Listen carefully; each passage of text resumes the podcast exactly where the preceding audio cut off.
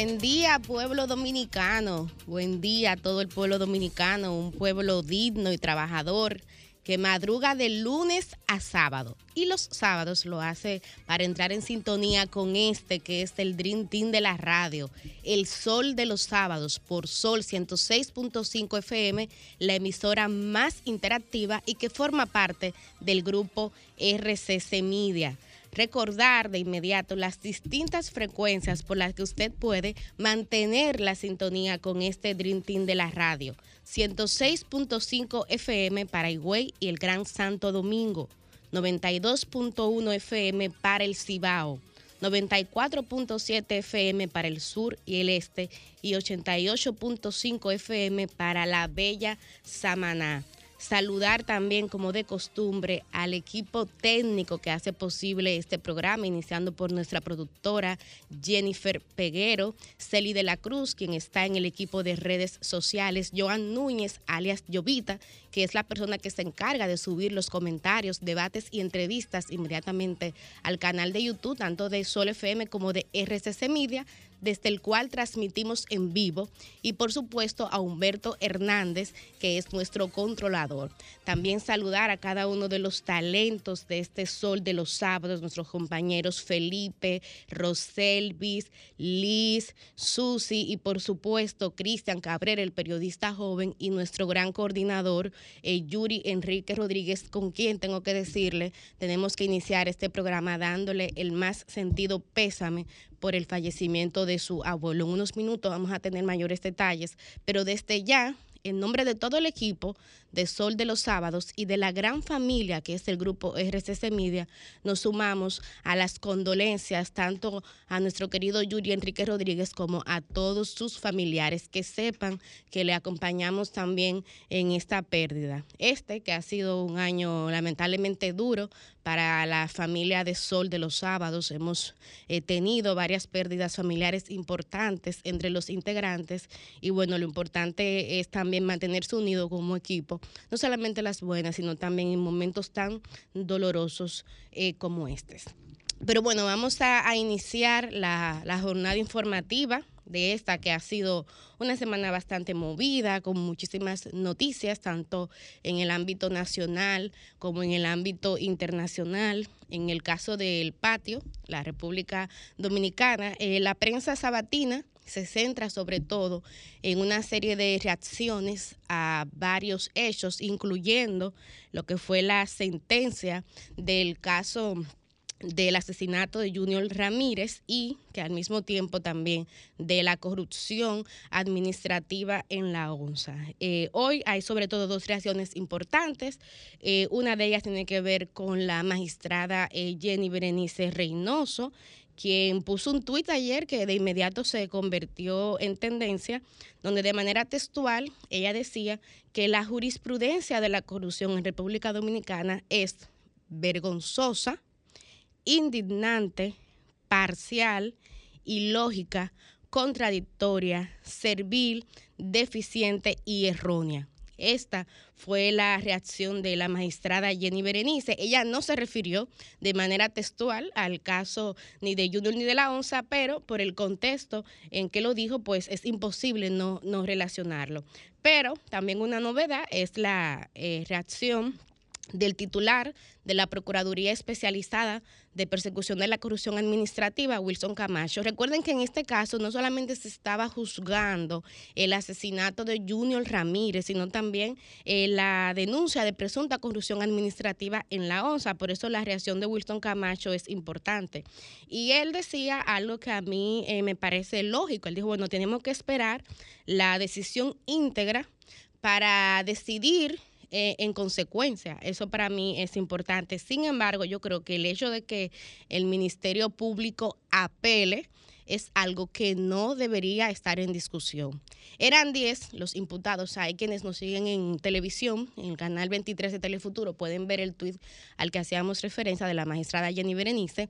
Eh, pero volviendo a Wilson Camacho, él explicaba que va a esperar la, sentencia íntegra. Recuerden que antes de ayer las magistradas, porque son todas juezas, apenas eh, compartían una eh, versión resumida de lo que fue la, sentencia y hay que verla en detalle para conocer un poquito más en detalle los argumentos. Eh, sin embargo, él hablaba, y aquí también hay un elemento interesante, de cómo el Ministerio Público incluye, incurre ahora en lo que se llama sobreprobar los hechos.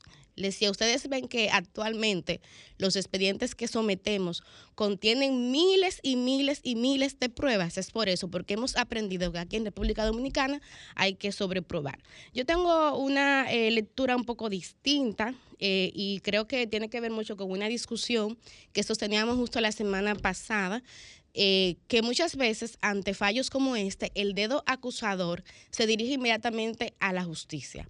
Pero hay que ver y hay que volver sobre el expediente que presentó y que preparó un ministerio público, un ministerio público que en mi opinión era un ministerio público que no tenía un compromiso real contra la corrupción y contra la impunidad. ¿Y por qué esto es importante?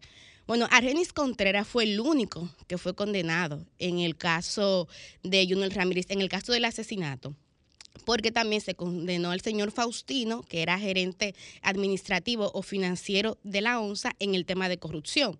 Pero como asesinato solamente Argenis Contreras. Y uno dice, caramba, pero una sola persona fue capaz de planear y ejecutar un asesinato.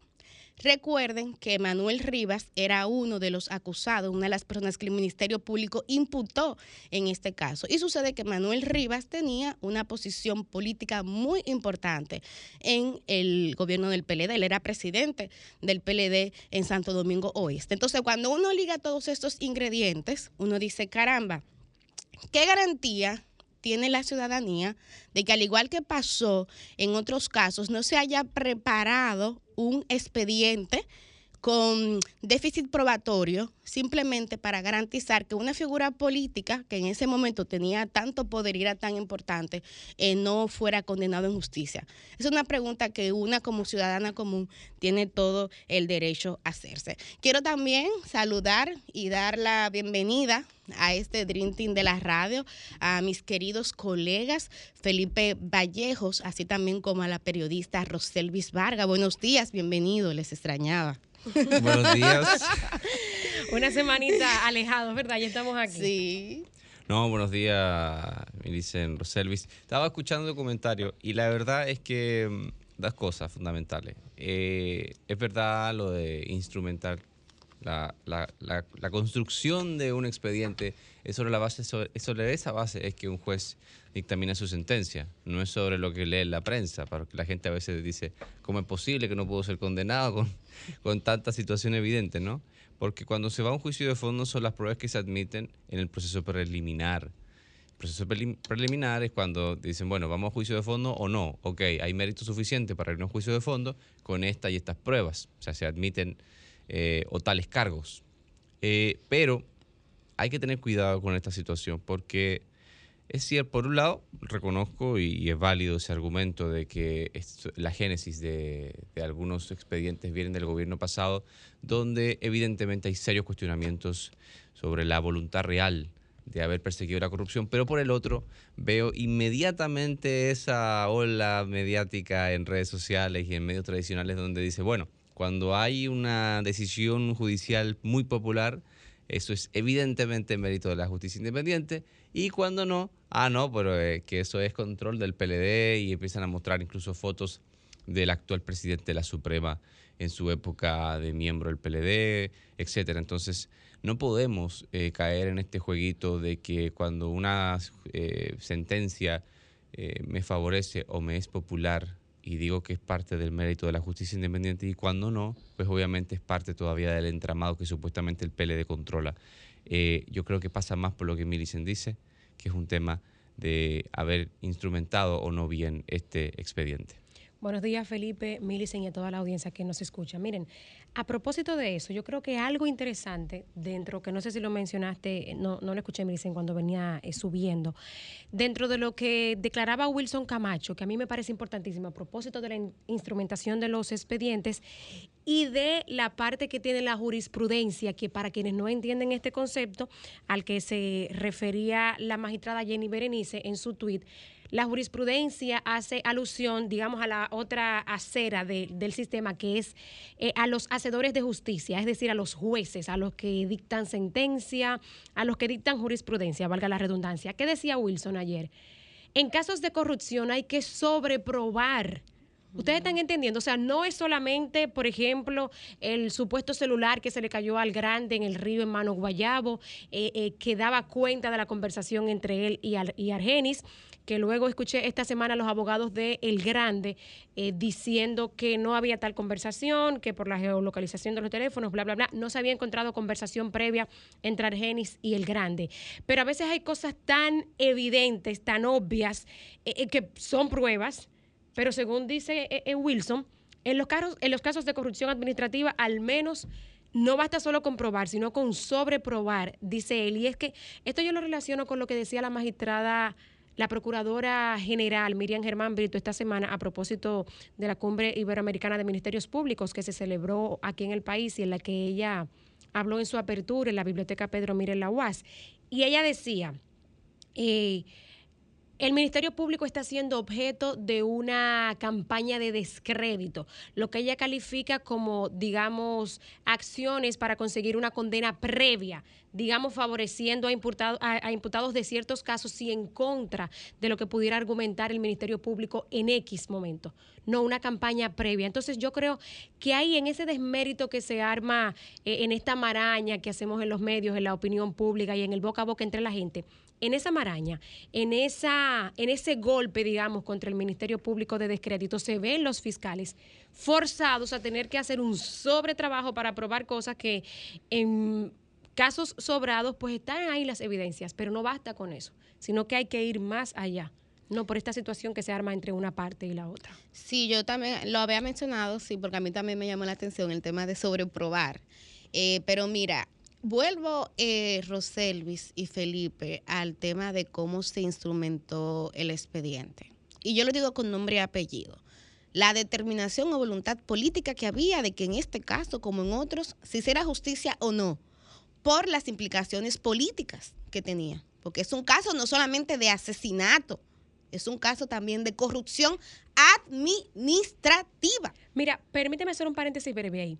Yo recuerdo que cubriendo ese caso, yo trabajaba para Telenoticias en ese momento, se conoció bueno, y digo que se conoció porque se le dio más movimiento en los medios, una resolución del 2008 eh, que se había dictado, digamos, para suavizar la ley de compras y contrataciones, que es del 2006, que con esta resolución, yo creo que estaba Yocasta eh, Guzmán en compras y contrataciones, con esta resolución, eh, digamos, se eximía de procedimientos de licitación la compra de pasajes aéreos y de combustible.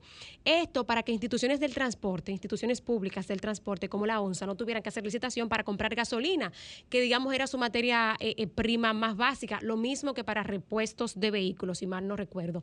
Y esta era una de las cosas que daba pie a que en la ONSA, por ejemplo, la compra de combustible, de piezas y mantenimiento de vehículos se prestará para sabe Dios cuántas cosas, por ejemplo. Y los procesos de licitaciones y de adjudicaciones totalmente comprometidos. De hecho, el señor que fue condenado, que era el gerente financiero, Faustino Riva, apenas a un año, oye, un año eh, de prisión. ¿Que lo cumplió? Ya no. Exactamente. Él, de él, eh, las mismas juezas reconocen la participación de parientes y empresas familiares ligadas a él en los procesos de compras y contrataciones de la ONSA, algo que está legalmente prohibido. Pero eh, decía el tema de la instrumentación del expediente, porque aunque tengo la posición que me gustaría ver la sentencia completa, eh, las magistradas en su argumentación dieron algunas pistas y ellas hablaban de fallos elementales. Por ejemplo, dicen que no se hizo una tipificación eh, de la sangre que se encontró en el vehículo. Eh, dicen que si se hizo no se les presentó a ella. Dicen las juezas. Dicen las juezas. Otro elemento que también mencionaban es que se dice que el director de la ONSA, Manuel Rivas, había instruido al gerente financiero a pagar soborno a un empresario llamado Santiago Zorrilla. Sin embargo, dicen las juezas, Eddie Rafael Santana Zorrilla, el nombre completo, que a pesar de que el Ministerio Público hace esta relación, no fue capaz de llevar a Santana Zorrilla como testigo ante el tribunal. Entonces, estos son fallos elementales que a mí me recuerdan mucho casos como el de Odebrecht, por ejemplo. Y recuerden, Felipe Luis, que el sábado pasado yo les decía a ustedes, porque Felipe también llamaba la atención sobre el tema del populismo penal y de cómo cuando se falla a favor de lo que pide la opinión pública se considera justicia independiente y cuando no, entonces se considera justicia comprometida, justicia morada, justicia peledeísta. Eh, yo les decía, lo entiendo, pero hay también, también que ponerse en los zapatos de la ciudadanía dominicana, del pueblo, y entender el mal sabor y la poca confianza que tienen en estos casos. Ese es el cuarto caso, el cuarto caso importante en el que el Ministerio Público falla. Tuvimos el caso de los tucanos, tuvimos el caso Odebrecht, tuvimos el caso de los tres brazos y ahora el caso de la ONCE. Pero yo tengo una pregunta inmediatamente. Eh, si yo asumo las riendas del Ministerio Público en, en agosto del 2020 y tengo casos emblemáticos, yo aquí, bueno, podemos consultar con los abogados especialistas en el área, pero y tengo una duda genuina, no es por, no es por, no es por joder. Eh, no hay forma alguna, me pregunto, de poder eh, devolver el expediente o agregar pruebas o de alguna forma pulir el expediente. Sí se apela y lo conoce otro tribunal, por ejemplo. pero ya en la fase que está no se puede. De hecho, Wilson Camacho ayer se refería a eso. Él hablaba de inmutabilidad del proceso y de cómo el Ministerio Público tenía que abocarse a una continuidad. Él lo decía a sí mismo, inmutabilidad del proceso, porque es una pregunta obvia que se hace, porque hay que decirlo. O sea, esto que estamos viendo se llama Ministerio Público no independiente. Estamos viendo la obra, los resultados de una gestión de la justicia en primera instancia, no del Poder Judicial, de la justicia en sí, que estaba obviamente comprometida desde mi punto de vista, desde mi opinión. Entonces, estos son casos que todos fueron iniciados la gestión anterior del Ministerio Público, que nada tienen que ver con este cambio que ha habido, como bien señala Felipe, a partir del 2020. No, se trataba de un director de, de la ONCE y de un caso de corrupción que se generó dentro del propio gobierno del PLD y esta gente pues iniciaron su proceso judicial en su propio gobierno. Y recordemos que la familia de, de Junior desde un principio denunció que el Ministerio Público no había estado haciendo la debida diligencia y que de hecho ellos llegaron inclusive a retirarse del proceso. Otro fallo que identificaron las juezas en su argumentación es que ya decían que no había ninguna imputación civil y dicen que en el caso de Manuel Rivas. hermano. Sí, ellos se retiraron, se retiraron, sí. En el caso de, Manuel Rivas, había posibilidad de condenarlo en el aspecto civil, pero que nadie, ni el Ministerio Público, pero tampoco los familiares, le, hicieron alguna imputación en ese aspecto. Y mira, y eso, yo creo que, que si algo tenemos que aprender como sociedad de, de, de este dolor, por, por ese sabor a impunidad que, que dejan casos como este, es que hay que tener en cuenta todos esos detalles. Ayer yo hablaba con Carlos Pimentel, director de compras y contrataciones, y él explicaba que ahora mismo no hay un solo caso que se esté librando ante los tribunales donde el Estado dominicano no esté constituido como actor civil. Eso es un paso de avance. Eso es una señal de cómo se ha ido avanzando como sociedad, porque en este caso de Junior Ramírez y de la OSA, eso fue un fallo. No había ninguna imputación en el aspecto civil. Yo no sé si, si yo he contado aquí. Eh, yo inicié a estudiar Derecho en la UAS en el 2017 y estaba cursando cuando ocurrió ese hecho en la materia de ética del derecho. Y mi profesor era Junior Ramírez. Recuerdo que yo tenía clase los martes y los jueves, me parece. Y él, si mal no recuerdo, eh, desapareció un miércoles, un martes. Yo recuerdo que tenía clases con él el martes y al día siguiente, miércoles, su hija, y a mí me, sorprendió, me supongo que me habrá llamado por mi rol como periodista y, que estaba cursando esa materia con Junior, con el maestro. Me llamó, no nos conocíamos porque parece que estaban contactando a algunos de los estudiantes pues que estaban en sus sesiones. Me llamó para preguntar si habíamos visto al profesor, para hacer una serie de preguntas porque ya se empezaba a investigar por la desaparición de, Junior. Y recuerdo lo impactante que fue para mí cuando eh, un par de días después pues nos enteramos del hallazgo de su cuerpo y las condiciones en que fue, señores, atado con un bloque al cuello, con una cadena luego de yo haber eh, tenido clases con él. O sea, vayan ustedes a imaginarse el impacto que puede tener esto, no solamente eh, para uno como periodista, porque le toca, me tocó después estar en los tribunales dándole seguimiento en principio al proceso de las solicitudes de medida de coerción y del proceso de instrucción, pero el impacto cuando se trata de una persona que te ha dado clases, con la que tú interactúas y, y, debates incluso. Claro, terrible. Pero bueno, hay otros temas. Vamos a hablar también, Felipe Roselvis y Liz Miese, que se está integrando del tema haitiano. Ay, eso me tiene a mí media frustrada, señores. Miren, yo vengo diciéndolo hace tiempo que hay que tomarlo más en serio. Yo creo que lo que hizo República Dominicana fue una muestra de ello, que hay que tomar más en serio esta campañita del el ex canciller y el ex primer ministro Claude Joseph.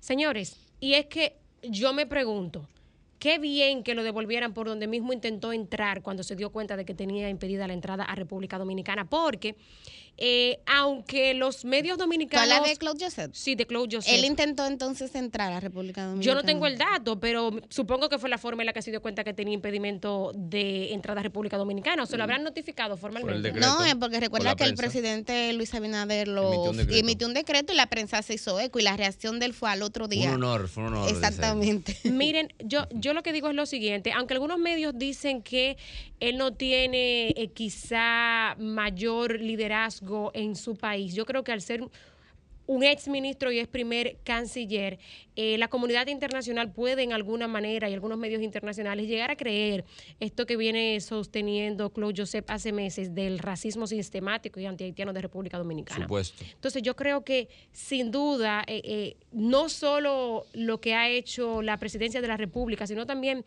que los medios de comunicación y, y los líderes de opinión deben hacerle frente a esto que está haciendo este señor. Señores, porque miren, las informaciones que hay es que él está respaldado por varias de las bandas armadas que están operando en Haití. ¿Mm?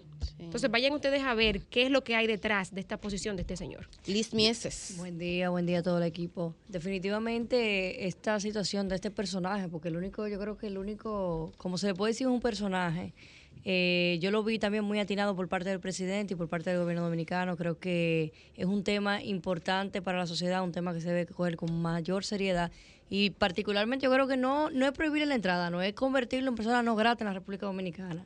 Porque ese señor, todas las muestras que ha dado es simple y llanamente de mucha sinvergüencería y irresponsabilidad no solo para el pueblo dominicano, sino también para el pueblo haitiano. Haciendo campaña con nosotros. Pero pues totalmente. Y como muy bien dice, sí se dice que es una persona que está completamente apoyada y financiada por ese sector dañino del cual hay en la República de Haití. Yo, perdón. No, adelante. Aunque me voy a guardar la pasta para el comentario.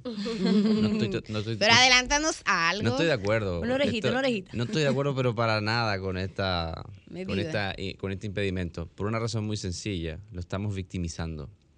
Y este señor se alimenta de la victimización. fíjense las, las publicaciones que hace y se aprovecha, siempre se mete y, en, y trata de pescar en ríos, en aguas turbulentas o ríos revueltos. Eh, ¿Se acuerdan de la situación de Paveliza? Cuando dijo en una entrevista. Y de la ciudad Juan Bosch, que ahí fue que, ¿verdad? Tema Ciudad Juan Bosch, tema Paveliza, cuando hablaba del racismo, él se agarra de todo lo que sea para sonar, ya sea tanto en Haití como en la República Dominicana. Existe un antagonismo histórico donde de ambos países el, aquel discurso donde se priman los intereses nacionales, por supuesto, es bastante, tiene mucha fuerza. Y al tener fuerza, pues obviamente es popular y eso es su principal combustible, haberle impedido la entrada a la República Dominicana. Obviamente el presidente y el, vamos a decir, el Consejo de Seguridad Nacional tendrán más informaciones que yo, por supuesto, sobre este tema. Y al impedir, el, al, meterlo dentro del mismo decreto con las bandas criminales, hay ahí un metamensaje, ¿no? Donde dice, este señor tiene algo más que, esconder. Pero... Con eh, esa parte también estás en desacuerdo, con que se hayan incluido en el mismo decreto. Sí, es una señal, es una señal. Yo creo que este tipo de, medidas que están atribuidas, o sea, tienen las atribuciones al presidente, la constitución y, las leyes establecen que el presidente puede impedirle eh, la entrada a todo extranjero que sea considerado una amenaza para la seguridad nacional y la, integridad, vamos a, a, decir, de la República Dominicana. Lo de las bandas criminales está perfecto. Ahora, ¿por qué meter a Claude Joseph, a pesar de su retórica, a pesar, porque si fuera retórica simplemente, pues obviamente, ¿qué estamos diciendo? Que no puede haber una opinión adversa al gobierno y por ende te voy a impedir el, el paso. Mm. Bueno, Creo yo que- me, yo me imagino, Felipe, que no es por un tema de retórica. Me imagino que exactamente la inteligencia dominicana que está presente en el territorio haitiano, alguna información ha de tener que no tienes tú y no tengo yo para tomar esa, esa medida. Claro, Por- no, estoy de acuerdo. Ahora bien, es, vamos, es un tema de seguridad nacional. pero si vamos a eso, por ejemplo, eh, hace unos años era imposible haberle eh, haber aceptado en territorio norteamericano a Nicolás Maduro. Por más que él fuera a hacer un discurso a, a Naciones Unidas, que es un territorio, vamos a decir, neutro, tiene que entrar a Estados Unidos, tiene que aterrizar en pero Estados Unidos. Nicolás Maduro. Y vamos, no. vamos más atrás. No, no, no, pero Nicolás Maduro tenía eh, bandas, o sea, tenía compromisos políticos con bandas armadas, porque recuerda que esta medida que anuncia el gobierno dominicano pasa también un día después de que Claude José se reuniera con un grupo de jóvenes que pertenecen a varias de las gangas, que es como se le llama a las bandas haitianas. Está- ¿Qué estaban tramando o qué estaban tramando, qué están tramando en tiempo presente? No, Son de las preguntas que uno tiene que hacerse. Yo no digo que sea santo de devoción, lejos de eso. Ahora bien, hay personajes eh, con los cuales se les debe dar un tratamiento diferente y no victimizarlos públicamente porque eso evidentemente alimenta eh, su popularidad. Hoy Yo- yo hemos hablado la semana Sí, a nivel, entera. a nivel mercadológico tú tienes toda Sí, la yo Por entiendo tu Esa punto. es la forma, pero hay que ver el fondo. No, no, no, no. Los Eh, yo entiendo y de hecho sí, yo también hacía la observación. O sea, al final le estamos poniendo en bandeja de plata la posibilidad de que él capitalice políticamente eso, como en efecto lo hizo, porque parte de su reacción fue decir, es un honor para mí que en, el- en República Dominicana no me permitan la, la entrada. Él hablaba inclusive de, de grandes líderes haitianos como de Salines, y decía, los recibo en nombre de Desalines, pero cuando tú pones en una balanza el hecho de este efecto mercadológico que tiene en la candidatura presidencial de Claude Joseph y el hecho de que pudiera atentar contra la seguridad de República Dominicana, yo creo que, que es una decisión válida, donde el tema de la seguridad debe de primar. Ahora bien, hay algo importante que tenemos que tomar en cuenta y ojalá que comencemos a poner la barba en remojo con tiempo. Ese señor se está montando en un discurso muy populista, es un discurso de odio y de discriminación hacia el pueblo dominicano que muy posiblemente le pudiera catapultar a la presidencia de Haití. Ese es mi temor. Y ese sí es un riesgo muy grave para la República Dominicana, porque imagínense cómo tener relaciones diplomáticas, ni siquiera voy a hablar de otro ay, tipo de relaciones, ay, las elementales, que son las diplomáticas, con una persona que piensa y se comporta de esa manera. Pero eso a mí, me, a mí me, me parece que en este momento, nueva vez, el tema de las relaciones dominico-haitianas trasciende trasciende la isla de la Hispaniola y la comunidad internacional tiene que prestar atención. De hecho, eh, parte también de las informaciones que recoge la prensa es que el presidente eh, Luis Abinader se va a reunir con la vicepresidenta de Estados Unidos, Kamala Harris, y el tema haitiano formaría parte de la agenda. Recuerden que el presidente va a viajar el próximo miércoles 14 hacia Washington, Estados Unidos, y que bueno, allá se va a estar celebrando eh, la Asamblea de la ONU, la número 76, 77 en este caso, y bueno, en la asamblea pasada, y es parte también de lo que ha hecho Claudio se tergiversar ese discurso del presidente, el presidente se refirió de manera muy contundente al tema haitiano. Y ya para cerrar, también hacer aquí un paréntesis, eh, un comentario al margen para decir que ese discurso de odio de Claudio José que tanto nos molesta y con razón, es el mismo discurso de odio que también tienen algunos sectores aquí en República Dominicana.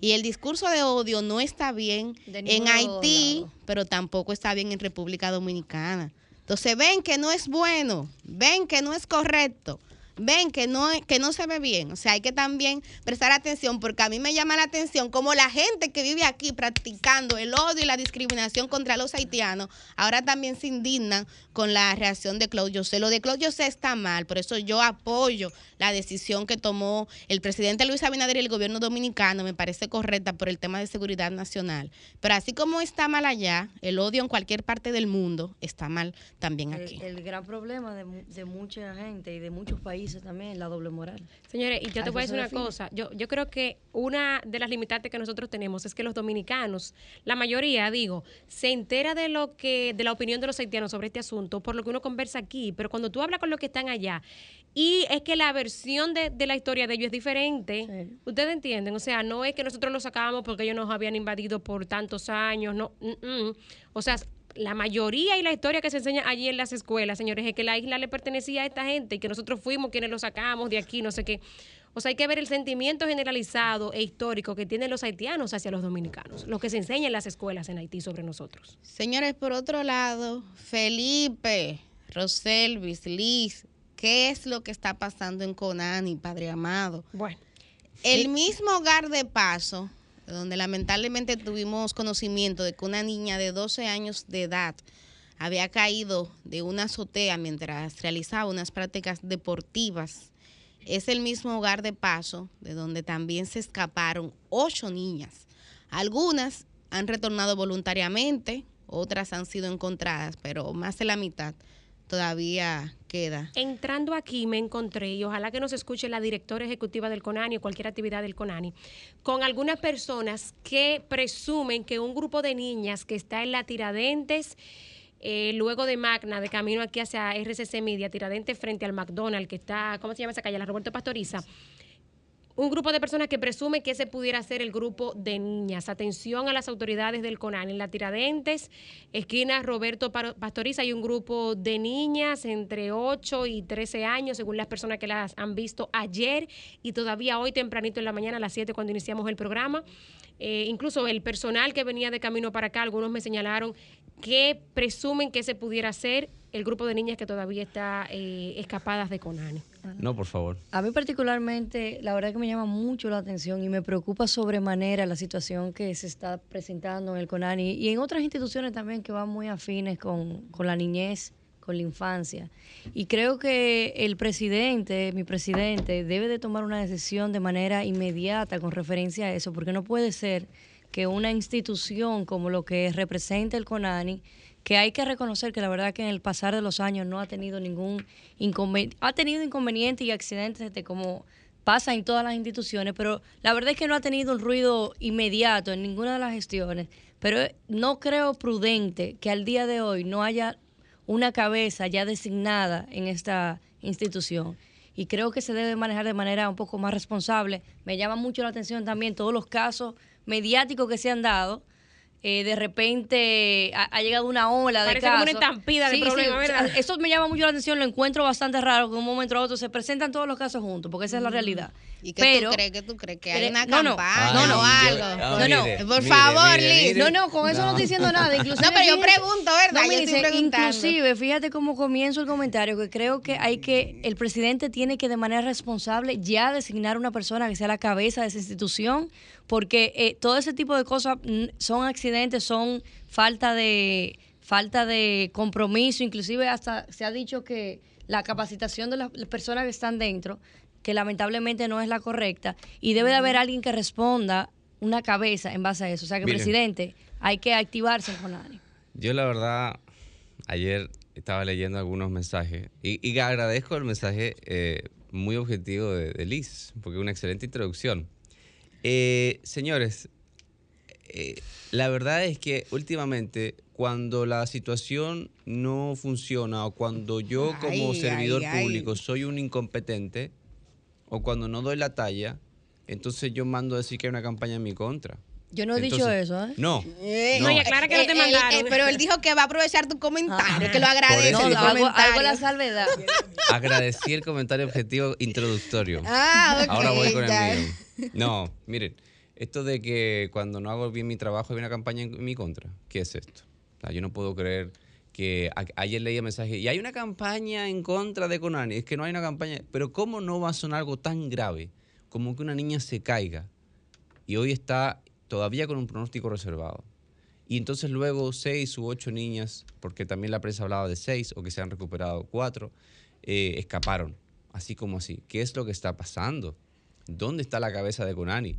Ya Conani, y me permito eh, una humilde sugerencia comunicacional una vez más, em, no se resuelve con un comunicado. Se resuelve dando la cara. ¿Dónde está la presidenta ejecutiva de Conani? Que también los comunicados dejan mucho que desear. Mucho que desear, pero además también la primera dama Raquel Arbaje ha tomado este tema eh, desde que el presidente Abinader asumió como una de sus, de sus causas. Entonces, la primera dama también debe hacerse presente con esta situación. Y por supuesto, ¿quién emite ese decreto de la presidencia ejecutiva de Cunani? El presidente Luis Abinader. Entonces yo me pregunto, ¿qué es lo que tiene que pasar en Conani para que alguien haga algo? Pero de verdad, tome las riendas, tome el control, porque esto es una situación que involucra a la niñez. Y no olvidemos, el niño que murió ahogado en un centro de, del INAIPI. Sí. Entonces, Sí, sí, sí, señores, ahogado. La señora fue a dejar a su hijo de un año, un año y medio. Imagínense eso a todos los que somos Mira, padres. mira, mira, Felipe. Uno no y quisiera entonces verse recibe el eso. llamado de que el niño se ahogó.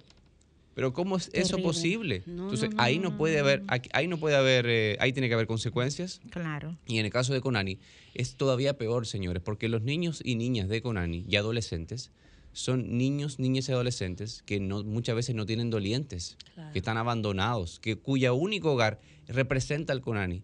Es si entonces le decimos a la niñez que está desamparada, que ni siquiera la- el único sitio del Estado que les ofrece eh, esa, ese hogar tampoco tiene las garantías mínimas para que ellos puedan tener eh, un poco de tranquilidad y de paz y de desarrollo integral. Entonces es un mensaje gravísimo.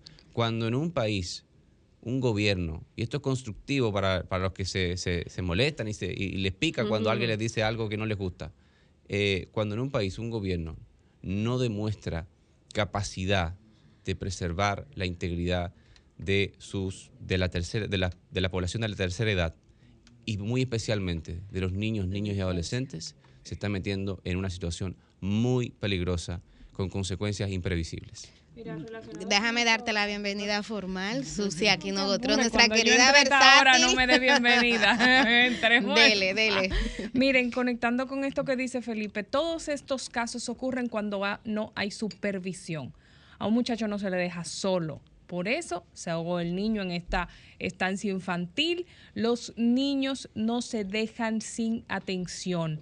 Igual lo de las adolescentes, un eh, menor de edad que esté bajo su supervisión no puede quedarse sin la mirada de la persona encargada por velar que todo ocurra correctamente con esos menores de edad.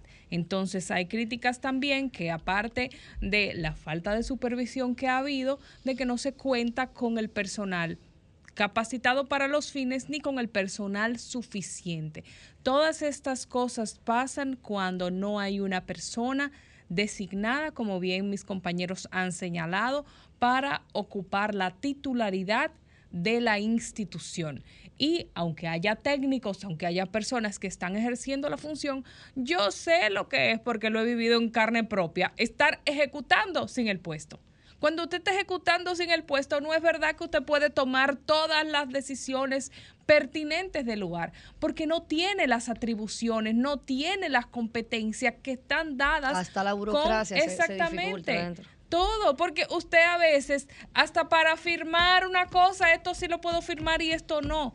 Y el presidente tiene que designar una persona ya ya sea la, la doctora Alexandra Santelices, que está ya ejerciendo en funciones, que es eh, eh, La directora eh, ejecutiva. Exactamente. directora ejecutiva. Cabeza Y- y es una de un muy, departamento que está muy capacitada para el tema, o ya sea otra persona que él entienda que debe poner ahí. Pero a alguien tiene que darle la autoridad y la potestad para tomar las decisiones que haya que tomar en la institución y hacer una evaluación si realmente cuentan con el personal adecuado para estos temas y abordarlo no solamente desde el punto eh, comunicacional, dar una respuesta, es tomar acción, porque lo hemos dicho en varias ocasiones, no hay estrategia de comunicación que pueda solventar un trabajo que esté mal hecho. La incompetencia, no hay forma. Y Hay, yo- hay dos cosas que yo quiero decir sobre este caso para darle la, la palabra a José Luis. Una, eh, darle información de que efectivamente este hogar de cierre ya, ese hogar de paso ya ha sido cerrado y que eh, los menores y las menores que estaban ahí ya están siendo reubicados y que era una decisión que ya se había tomado con anterioridad. Y lo otro es, compañeros y compañeras, ¿Hasta qué punto es esto el, el problema de que no haya una cabeza? Porque en Conani hemos tenido cabezas de más. Recuerden que en apenas dos años de gobierno Tres, hemos tenido eh, Dos. presidentas, exactamente. Eh, la, la señora eh, Paula Disla, que es conocida cariñosamente por todos como María Moñito. Ella estuvo hasta octubre del 2021 y luego fue sustituida por Ana Cecilia Morún, que vino del Ministerio Público y entonces asumió esa, esa función. Y yo creo que más allá de nombrar a alguien con nombre y apellido, que me parece interesante, y creo que la, la perspectiva de Susi, que ha pasado por la administración pública, le da un valor agregado a eso pero también deben de haber protocolos. que he estado dos veces ahí teniendo la posición de segunda al mando sin, el título. no, es verdad que usted puede ejecutar igual. Con No, no, no, en la administración pública. en la administración pública. Ah, no, yo. Atención, presidente. Atención, presidente. No, no, Tenemos, tenemos otra persona para poner Nosotros hemos hablado aquí, por ejemplo, de Julia claro, Suberví, que estuvo aquí el sábado. Y Julia, que, al rescate de Y que ha demostrado también en mucho conocimiento. Entonces, personas sabrán, pero yo creo que independientemente de nombrar a alguien, también hay que revisar los protocolos, qué tan capacitados o capacitadas están, garantizarle a la gente que lo que estemos viendo ahí no sea una degradación de la atención y de los servicios por un tema politiquero, porque hayan comenzado a sacar técnicos del área para nombrar compañeritos y compañeritas del partido. Eso tiene que quedar debidamente certificado. Y lo otro es que yo soy de la que espero la investigación del Ministerio Público. Esto no se puede decidir solamente a nivel político, con un decreto de quién va para allá hay que ver las implicaciones penales del caso, por ejemplo, del CAIPI en San Francisco de Macorís. Y el tema de los comunicados, llamar la atención de, de Conani, que hay que decirlo, reiterarlo, Alexandra Santelice Susi, yo la conozco desde hace mucho tiempo y es una técnica, una mujer muy capacitada, mucha pasión y mucha vocación. Eh, no lo relaciono con ella, pero el tema de los comunicados a mí me preocupa porque ya van dos y siempre como que ponen mucho énfasis en que no se ha logrado contactar a los padres, como si el CONANI buscara trasladar su responsabilidad a los padres. Recordemos que quienes tienen la necesidad de entrar a estos hogares son niños que vienen de familias con problemas. Si tuvieran padres y madres responsables, obvio que no tuvieran que ser recluidos en un lugar de paso. Entonces, cuidado con querer criminalizar o revictimizar a familias que ya están en situaciones complejas y como institución asuman ustedes su responsabilidad. ese, pedacito ya dejen de ponerlo en los comunicados porque eso es lo que hace que irrita más a la ciudadanía. Tú sabes que Conani está con los comunicados como algunos colegios privados que toda la culpa es de los papás. ellos, trabajan ahí, pero la culpa todo Señores, sí, aunque hay eh, personal, se dice de la incapacidad del personal, puede ser que haya personal técnico calificado, pero hay que ver si da abasto. Hay que ver si es suficiente. Hay que ver qué cantidad de todo se radica, Eso que tú dices, yo creo que es lo más atinado que se ha dicho hay que crear, hay que tener un protocolo para ese tipo de instituciones que son instituciones tan primarias en una sociedad y más en una sociedad como la que es la República Dominicana. Yo creo que eso es de suma importancia, por eso referí en el comienzo de mi comentario fue, Conani no puede seguir sin una cabeza, porque inclusive hasta a nivel de responsabilidad debe, uno tiene que saber a quién señalar. Entonces hay que, atención al gobierno, atención al presidente, hay que, Conani necesita una cabeza de manera inmediata. Miren, yo tengo alguna, alguna cercanía, alguna vinculación con un hogar de niños que regentea, que gerencia la Fundación Internacional Remar. Es un hogar de niños que está en la marginal de la autopista Las Américas. Eh, aquí en el en Santo Domingo Este. Y bueno, yo he ido ahí en varias ocasiones. La última vez que estuve no hace ni siquiera un mes. Y su directora, Jenny Sánchez, que es una extranjera que está como misionera y voluntaria aquí en el país junto a su familia, me contaba ¿Cómo? Porque, bueno, aunque ellos tienen niños ahí que han pasado por algunos hogares de Conani, eh, porque los hogares de paso de Conani no dan abasto para todos los niños que hay en esta condición en el sistema y hay algunos que están en hogares que son, eh, digamos, dirigidos por organizaciones eh, privadas o no gubernamentales. Este es el caso de la Fundación Remar. Ella me contaba, por ejemplo, cómo se ponen los niños cuando después de tener un tiempo en un hogar, se enteran de que van a ser trasladados. O sea, ya luego que han generado, digamos, vínculos con los niños y con los directivos de los recintos. Eh, ella me decía, por ejemplo, de un niño que iba a ser trasladado, que se fue llorando, que se escapó en el sector, que hubo que salir a, buscarlo, que tenía dos días llorando. O sea, esto genera una situación bastante incómoda. Entonces, con respecto a esto, y lo pensaba Liz, cuando empezaste eh, eh, tu señalamiento, sobre el tema de la cabeza del CONANI, sobre todas estas cosas que están pasando de repente juntas y sobre bueno, si hubiera alguna mano negra dirigiendo estas cosas detrás, digo yo. Déjenme decirles que a raíz del cierre de ese CONANI, que primero ellos informan que eh, determinaron que no podían estar niños y niñas juntas, se trasladaron primero más de 40 niños y luego las niñas que quedaban en dos grupos, uno de 20 y otra de 22 me parece, estaban siendo trasladados. Pues estas ocho niñas que se escaparon ya tenían la información de que iban a ser trasladadas el viernes y se escaparon la madrugada del jueves. Entonces, hay que saber que esta información del traslado para niños y niñas que ya tienen un tiempo viviendo en un hogar genera mucha incertidumbre y mucha inquietud. O sea, uno se está, uno está de repente moviéndolos del hábitat, del espacio que ya ellos tienen como su hogar por algún tiempo y llevarlos a otro sitio que a veces no saben cómo va a ser la alimentación, eh, dónde van a dormir, las dificultades que pueda haber. Créanme, si le generan los cambios así eh, eh, problemas e incertidumbres a los adultos, cuanto más no en niños que están a expensas del Estado, que no están, digamos, con sus padres. Entonces, esa sin duda que es una situación que uno sabe que genera muchos problemas en los, en los adolescentes y en los niños. Esto a propósito de, de, esa fuga de esas ocho niñas. Bueno, ya para cerrar este bloque informativo y pasar a los oyentes, creo que hay que felicitar a las mujeres deportistas en República eh, Dominicana. Eh, por un lado tenemos a la selección de voleibol, que le llaman reinas del Caribe. Yo creo que hay que llamarla guerreras, más que, más que reinas eh, siguen invictas. Pero los reinas no está mal, si no pregúntale a Isabel II por 70 años. ¿eh? Bueno, pues esa es una discusión que podemos tener en otro momento. Ay, no me digas que tú eres la que está en contra de la monarquía, pero lo discutimos en otro momento. No solamente por el tema de la monarquía, sino que cuando las mujeres se destacan, se le incurren este tipo de adjetivos que son más como accesorio, una reina, a tú tener guerreras, como efectivamente esa, es esa selección de voleibol, que se ha mantenido, señores, invicta y que, bueno, anoche venció al equipo de Cuba y hoy se va a medir con el de Estados Unidos finalmente. Mm.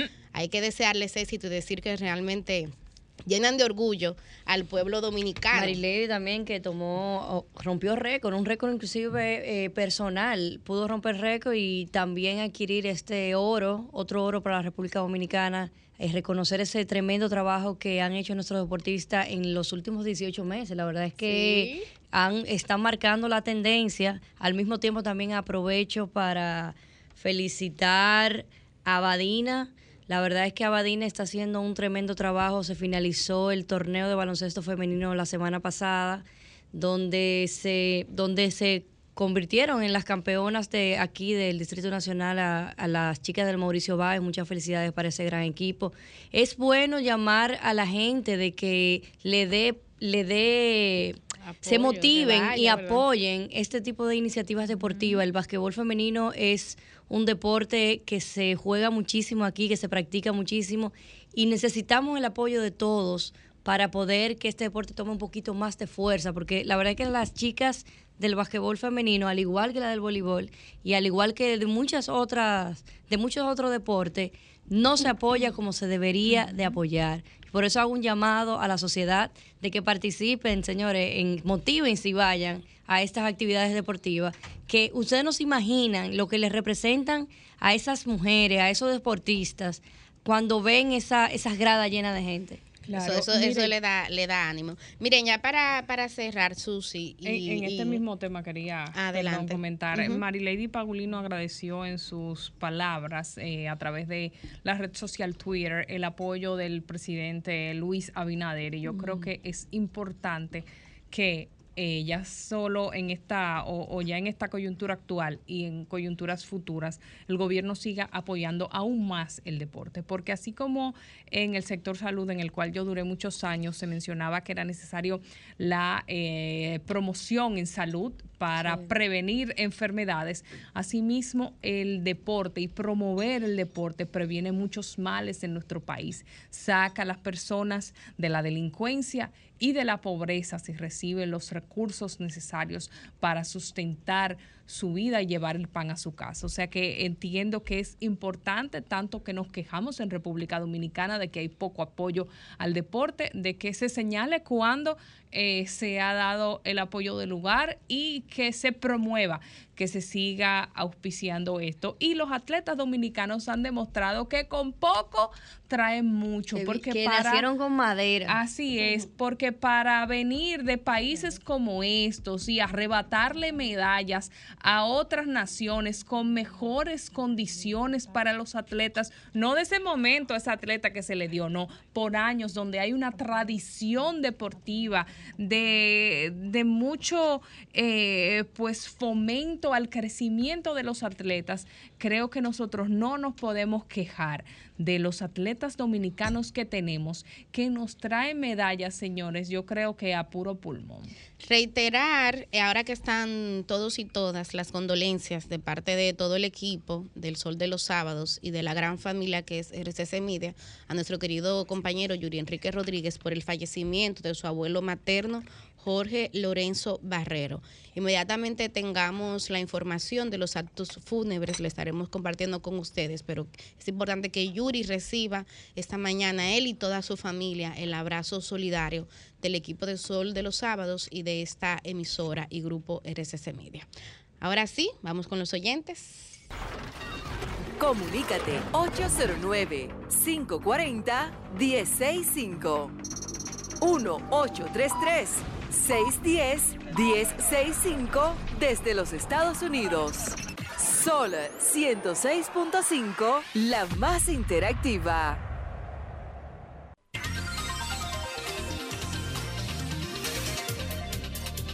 Buenos días, son de los sábados. Hablo aquí en el aire. Buenos días. Buenos muy días. Buenos, muy buenos días. ¿Me escuchan? Sí, Sí, claro.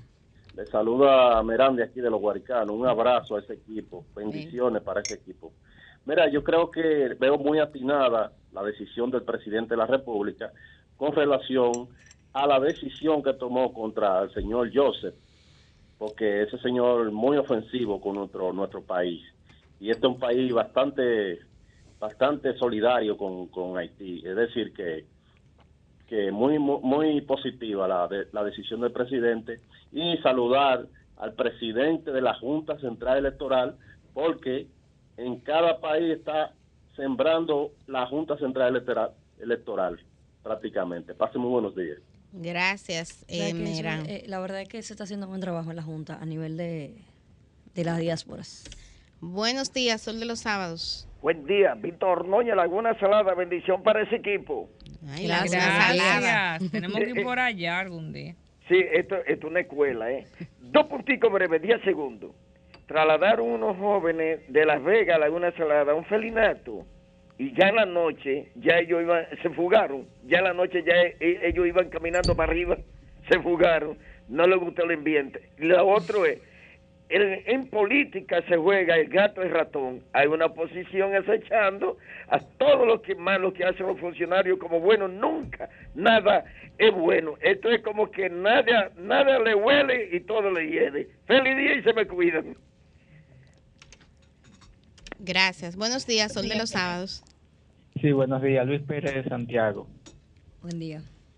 Eh, tres anotaciones. La primera, felicitar al presidente por la medida con, con, el, con la persona de Haití. Lo que con la persona. No, que Ay, no hay ni que nombrarlo. Así mismo. El innombrable. El innombrable. El innombrable, exactamente. Eh, otra cosa es, con relación a lo del Ministerio Público, eh, a mí me, no me hace sentido que, que se hable de, de, de los casos de ayer de la otra administración, porque el Ministerio Público es el mismo, lo único que cambió ahí fue la cabeza, pero son los mismos fiscales, entonces ellos tienen también su cuota de responsabilidad en los casos que se están cayendo, entiendo yo. Y otra cosa es con relación a lo del CONANI. La primera dama tiene que ponerse los pantalones porque ella es la, la, la presidenta del gabinete de la niñez y ya son demasiadas cosas las que están pasando. Yo creo que hay que hacer menos visitas a los condolientes y más atención a los programas y los protocolos. Bueno, Los pantalones a la falda, ¿verdad? Buenos días, Sol de los Sábados. A mí me Buenos gusta días, la mujer con pantalones. esa Periodistas todas. Doña. Zeneida. Hola, mi amor, ¿cómo están? Activas. Dijo todas, no dijo todos también. No, Todas. Felipe está aquí también. Todas y todos. Ah, Ay, pero él, él así mismo tú gritas para que se tome en cuenta. El que no El grita, que no grita. No, pregúntele a, a Evan Andrés. Los, los comunicadores, por eso vivimos gritando todos, pero a favor de la sociedad. Ah, Así muy mismo bien. la arregló, muy bien. Mira, Hay algunos que a favor de ellos, pero bueno. Sí, pero nada, cada cabeza un mundo y debemos de reflexionar y más con esta pandemia, le quiero pedir a salud pública que lleve las fumigaciones a los barrios, porque ahora mismo, calladito la boca, todo se queda, pero hay una un dengue, mi querida Mili, que está acabando la niñez. Tenemos que darle prioridad a los, ni- a los niños y más ahora que las clases se van a abrir y que vengan por aquí los zapatos, los útiles de- escolares, porque hay muchos niños que no tienen nada. Gracias. Gracias a ti, Zeneida. Las líneas están llenas, ¿eh? Buenos días, Sol de los Sábados. Muchos niños que Aló. no tienen nada. Adelante. El sol de los sábados. Sí, adelante, está al aire. Ah, muchísimas gracias. Buenos días a ese poderoso equipo y dinámico de gente joven, de comunicadores jóvenes de nuestro país. Gracias, Ba- baje un poquito, por favor, el volumen Sí. de su radio o televisor Sí, sí. que está haciendo Sí. feedback. Ya lo bajé, que me están escuchando. Adelante. Bien, mire, le habla el licenciado Francisco Díaz Filpo, abogado de aquí de Cristo Rey.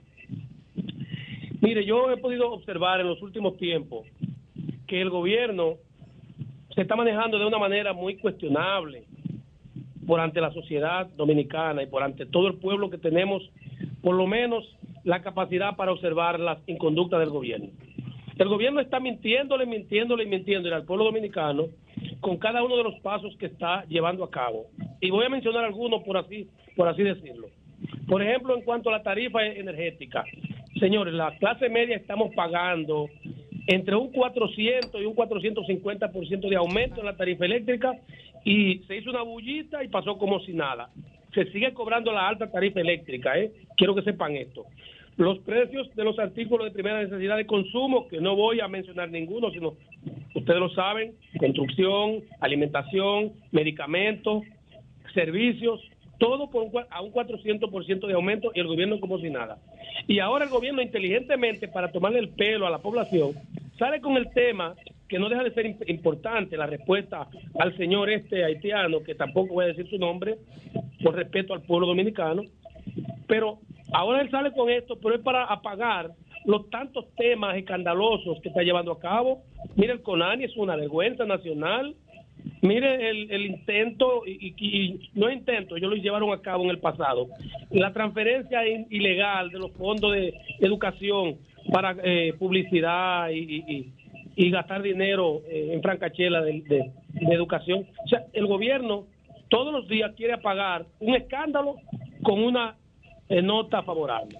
Bueno, usted ha debutado como comentarista de Sol de los Sábados. Yo me voy a retirar y le voy a dar paso a... Sí, yo creo que sí. Buenos días, Sol de los Sábados.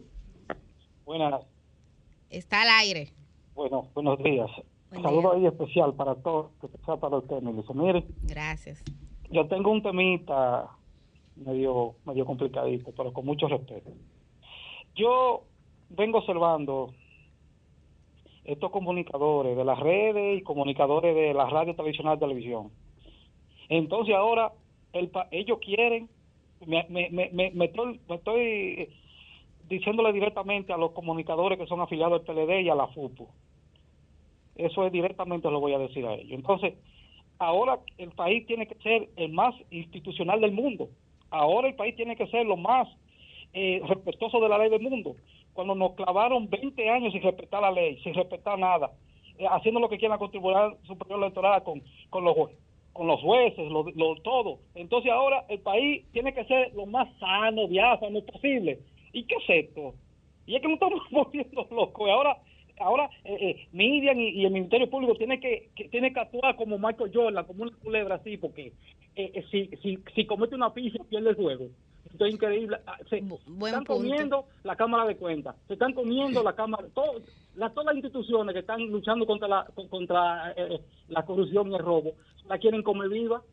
Atienda Es mi- que- atento a mi comentario, Es que, que voy la a hablar oposición, de, la de la oposición, Cámara de Cuentas. la oposición se siente renovada. Buenos días, Sol de los Sábados. Está al aire. Buenos días, el mejor programa de RCC Media. Riéguelo. Dígalo otra vez, dígalo otra vez.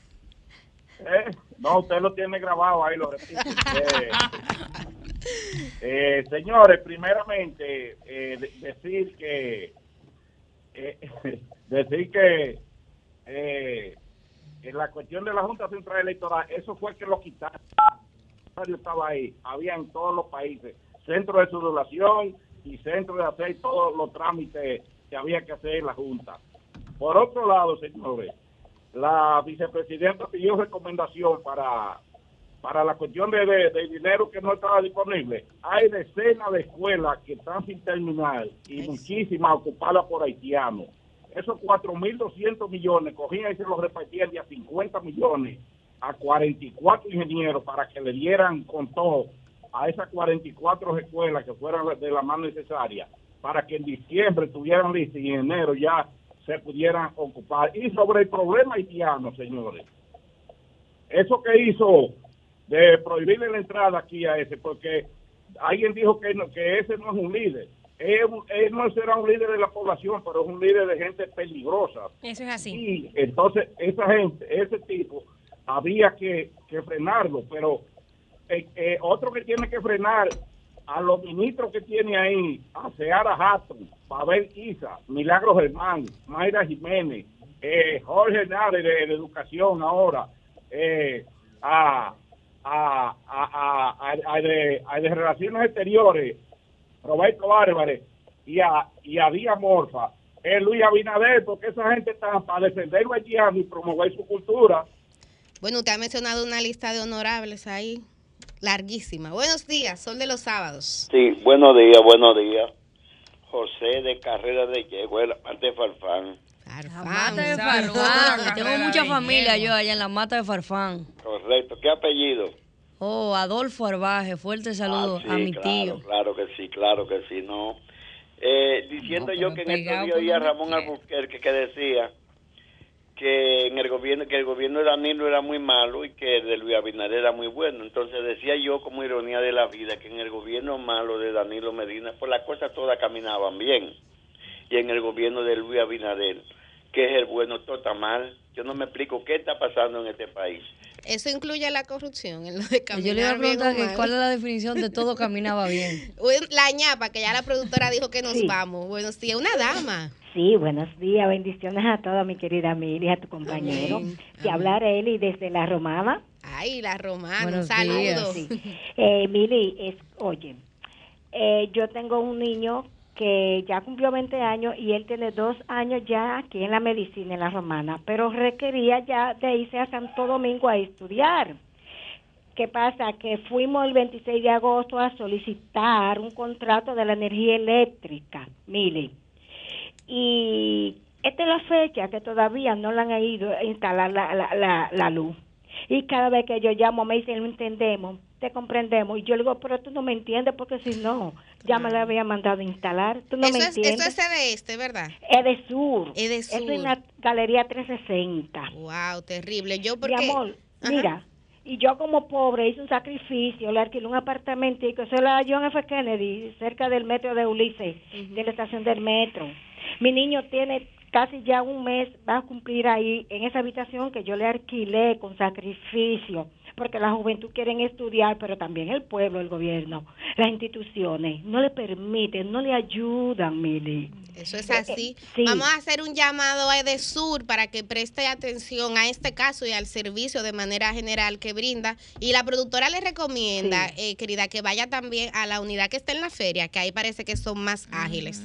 Un saludo. Cambio y fuera, Humberto. El sol de los sábados, el sol de los sábados, el sol de los sábados, el sol de los sábados. Son 106.5. El sol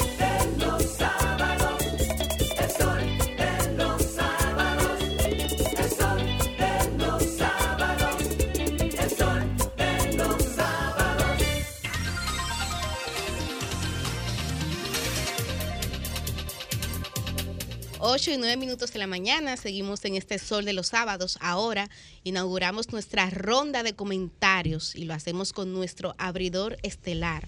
Un honor presentar al compañero, Bendito colega Felipe Vallejos, que como bien dice Liz, está bendito entre las mujeres.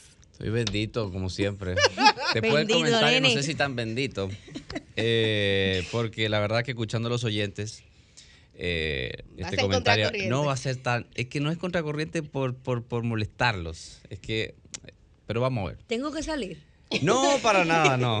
Hoy no, es, Haití, hoy no es sobre la comunicación del gobierno. Eh, pero volveré, volveré sobre ese tema. Miren, esta semana obviamente que hemos hablado mucho y durante meses hemos hablado mucho sobre Claude Joseph. El presidente Abinader ordenó el miércoles la, la- la prohibición de entrada al territorio dominicano al ex primer ministro de Haití, Claude Joseph, así como a otros 12 líderes de bandas criminales haitianas, por considerarlos una amenaza a los intereses e instituciones de la República Dominicana.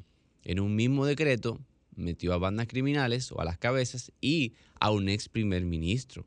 Eso es una señal inequívoca, muy clara de parte del gobierno dominicano.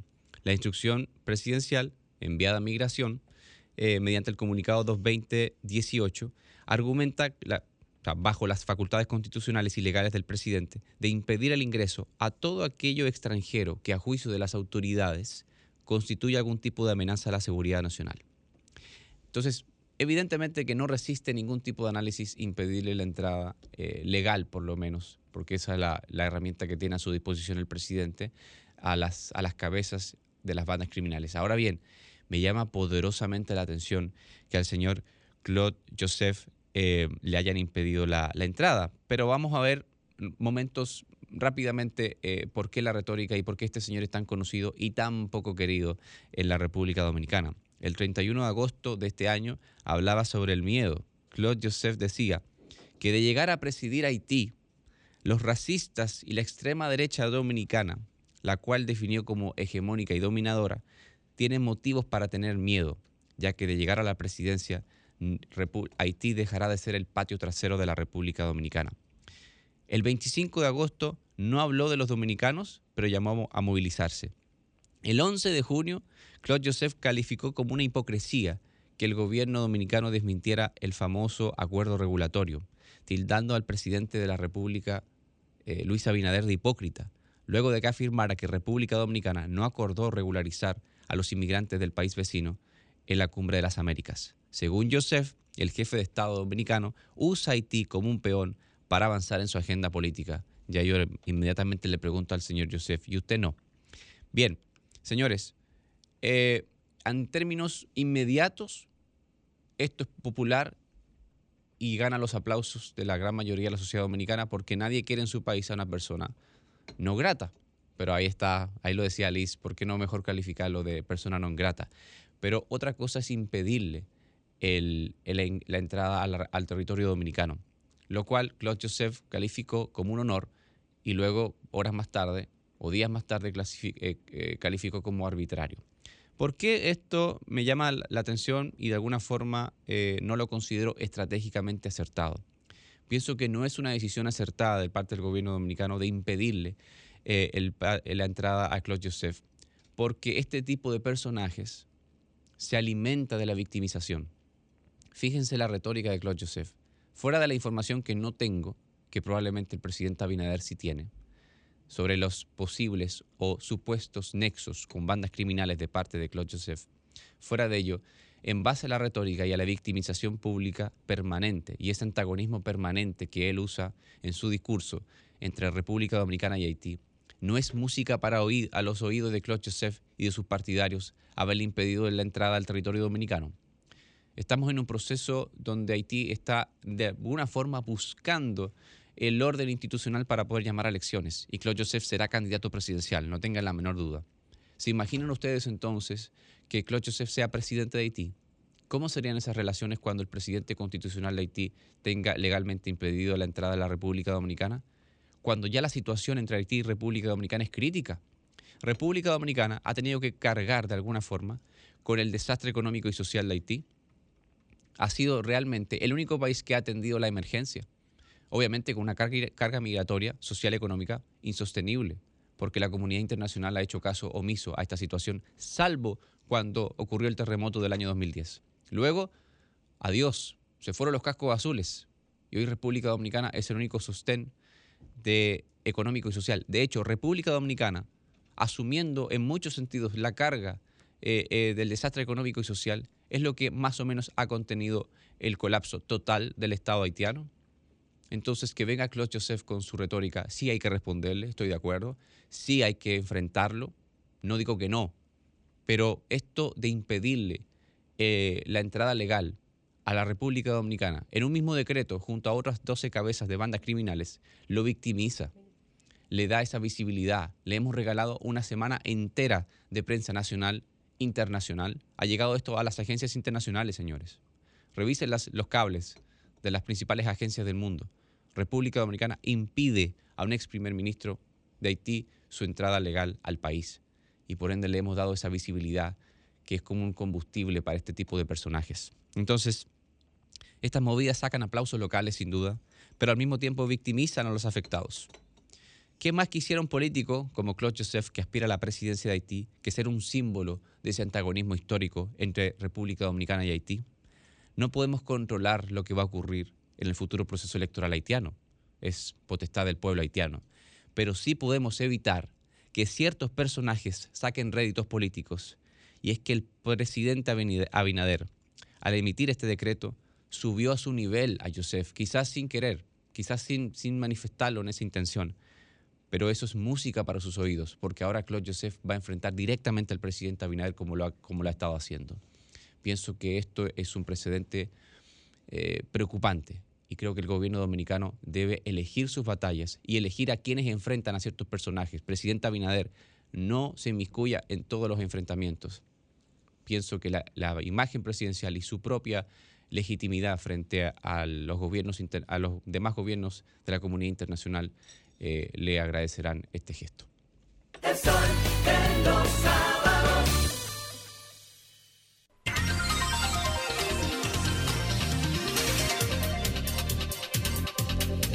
8 y 16 minutos de la mañana es momento de escuchar el comentario central de nuestra querida compañera y colega Roselvis Vargas. Aquí estoy abriendo el cronómetro, La señores. periodista Porque Roselvis Vargas. A veces me da miedo esos comentarios de Ay, ay, ay, Roselvis. ay. No, miren, tenía días que no venía con droga. Pero, pero, pero esta Aclara eso, aclara bien, aclara ¿eh? eso, Roselvis. No, por favor. esta semana. Tú eres periodista. Venías a hablar Vamos a del aclarar tema eso, vamos a aclarar eso. A eso me refiero. No, no, no, no, no. Celi, tú grabaste esta parte porque eso da para un reel. No. Ahorita se tira No, no, la no, no, de no, no. aquí. No, Hay que hacer señores. exámenes de orina. Tengo, Ay, ay, tengo ay. amigos en la DNCD, especialmente su comandante, el, el almirante Cabrera Ulloa. No, felicidades. Esto lo digo porque eh, una serie de reportajes, una serie de, de tres partes de un reportaje del medio especializado Inside the Crimes, eh, nos dio esta semana eh, amplísimas informaciones, señores, sobre lo que representa República Dominicana en materia de tráfico de drogas hacia, eh, bueno, y por el intercambio que tenemos con Centroamérica y Suramérica y la droga que se trafica hacia Europa y hacia Estados Unidos. Pero de eso voy a hablar en la segunda parte de mi comentario. Quiero primero iniciar con una información que tenía hace un par de semanas, hace un par de días, cuando se conoció la investigación que lleva de alguna manera el Ministerio Público contra el exministro de Hacienda, Donald Guerrero. Y es que, eh, digamos que el tema principal de esa supuesta investigación, eh, pues que lleva el Ministerio Público, versa sobre eh, expropiaciones de terrenos sobre las cuales pues algunas personas se beneficiaban eh, cobrando, por decirlo así, una, especie de peaje para poder sacar los pagos de esos terrenos expropiados por el Estado. Y bueno, me había guardado esta información porque quería obtener más detalles y estuve intentando buscar quizá el testimonio de uno de los familiares directos de Anito Jiménez Hidalgo. Anito Jiménez Hidalgo, señores, es un hombre que al menos para el 2015 tenía 90 años y propietario de unos terrenos que en el año 1997 fueron expropiados por el Estado Dominicano para la construcción de una carretera entre Higüey y La Romana. En ese momento, estos terrenos fueron valuados en 4 mil millones de pesos. A Anito le pasaron eh, cerca de dos décadas eh, sin ver ni siquiera un asomo de que se le fuera a pagar eh, estos 4 mil millones de pesos, hasta que en 2015 pues gente, yo lo llamaría la, mano negra, una de las más importantes manos negras del gobierno de Danilo Medina, personas del entorno de este hombre, eh, del que me voy a guardar el nombre, pues se acercaron a, a familiares y a los abogados de Anito Jiménez Hidalgo, eh, intentando pues sacarle el pago de estos terrenos. Bueno, pero antes de eso se me quedaba el dato. Antes del 2015, Anito consiguió, eh, pues bueno, digamos que se llegara a un acuerdo, no Anito, sino el gobierno más bien, que se llegara a una renegociación de esta deuda con eh, Jiménez Hidalgo y en lugar de 4 mil millones de pesos, pues los terrenos fueron revaluados solamente en 2 mil millones de pesos. Esto pues llegando a un acuerdo de pago que nunca se materializó.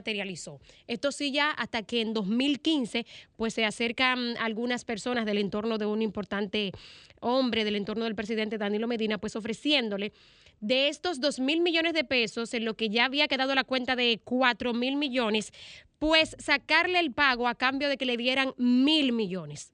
Oigan esto, señores, la mitad. O sea, una deuda inicialmente de 4 mil. Si Anito aceptaba en ese momento, por el 2015, pagar mil millones de 4 mil en lo que estaban valuados sus terrenos entre Higüey y La Romana, iban a quedar en mil millones de pesos. El hombre indignado, vayan ustedes a imaginarse, un hombre de campo de 90 años y enfermo, se negó completamente a acceder a esto. Dijo que no. Bueno, pues ya digamos que en la postrimería de su vida y próximo a la pandemia, eh, vuelve y se le acerca este grupo de personas y entonces en esta ocasión ya no le piden mil millones, sino 500 millones de los 2.000 en lo que estaba revaluado el terreno. Y bueno, pues parece que ahí Anito aceptó y se inició el trámite pues para que se le sacara el pago. Y esto, como han dicho muchos opinólogos, quizá e incluso algunos especialistas en derecho, no constituye eh, ningún, digamos, ningún delito. Pero sin embargo, yo creo que queda bastante claro de que hay un acto inmoral y hasta de extorsión, diría yo, en decirle a una persona, mire, usted tiene esos 2 mil millones de pesos que le debe el Estado Dominicano, pero usted nunca va a cobrar eso a menos que nos ceda mil millones. Y en segunda instancia, 500, que fue lo que pidieron. Entonces, ¿qué esperanza puede tener una persona? Pues que cede un terreno porque no le queda de otra ante una situación como esta. Esto es bastante parecido a lo que se indica el Ministerio Público en la investigación en la que se menciona al exministro de Hacienda, Donald Guerrero, en la que se hacían sesiones de deuda administrativa a personas que habían eh, tenido pues terreno expropiados del Estado. Eh, este es un claro ejemplo de que esas son situaciones que ciertamente se dan y aunque la investigación parece que está chueca y se ha desmeritado muchísimo, ejemplos sobran en República Dominicana de cómo personas cabildean el pago de deudas para sacar jugosas sumas de dinero. Eh, tenía por ahí, no sé si lo pusieron en pantalla, una certificación de que la deuda consta en los registros del Estado. Ahí le están viendo en pantalla, miren, esa certificación es del año 2015 y da detalles de dónde se encuentra la parcela de Anito y hace constar la deuda que se tenía con este señor. Murió Anito Jiménez Hidalgo murió en enero de este año sin ver materializado el pago total de sus terrenos en Trigüey y La Romana, en que pues ya el Estado Dominicano construyó. Y lo dejo ahí, solamente dando eh, como muestra un botón de que esto sí sucede en República Dominicana y de que hay muchísima gente, especialmente en los últimos cuatro años del gobierno de Danilo Medina, que se aprovecharon jugosamente de esta maniobra para sacarle dinero a gente. Por último, señores, el tiempo no me da para ver en detalle este reportaje de Inside the Crimes, que da detalles, pero me permito leer el titular. Yo lo voy a colgar en mi cuenta de Twitter por si alguien todavía no lo ha visto, pero da detalles de cómo República Dominicana funciona como un hub logístico, no solamente para el movimiento de mercancía, eh, bueno, y lo orgullosos que estamos por los buenísimos números en turismo que presentamos, sino que según este reportaje, así mismo como República Dominicana fue de los primeros países que abrió post pandemia y fue bastante atractivo para los turistas, así mismo lo fue para los narcotraficantes que nos tomaron o nos retomaron, digamos, como punto de trasiego de la droga que llega desde Sur y Centroamérica. Encrucijada criminal, drogas, puertos y corrupción en República Dominicana se titula este reportaje de tres partes del periódico especializado en investigaciones Inside the Crime. Lo que más me llama la atención de esto y pensaba yo en el ex vicealmirante Alburquerque Comprés cuando lo leía, porque él fue encargado de seguridad del puerto multimodal Caucedo. Todos los detalles que da este reportaje, yo ya algunos los conocía, de cómo se opera en ese puerto multimodal de Caucedo, señores, que compite con el puerto de Kingston en Jamaica por ser el que más mueve contenedores. Pero en la medida en que más mueven contenedores y en que menos se detienen para su revisión, es cuando más, digamos, chance se le da al movimiento de drogas drogas a través de los puertos. Así de bueno es el puerto de Caucedo para mover mercancías no solamente legales, sino también ilegales. Vayan a ver los, los detalles que están en ese reportaje de Inside the Crimes que lo dejo colgado en mi cuenta de Twitter arroba Roselvis Vargas.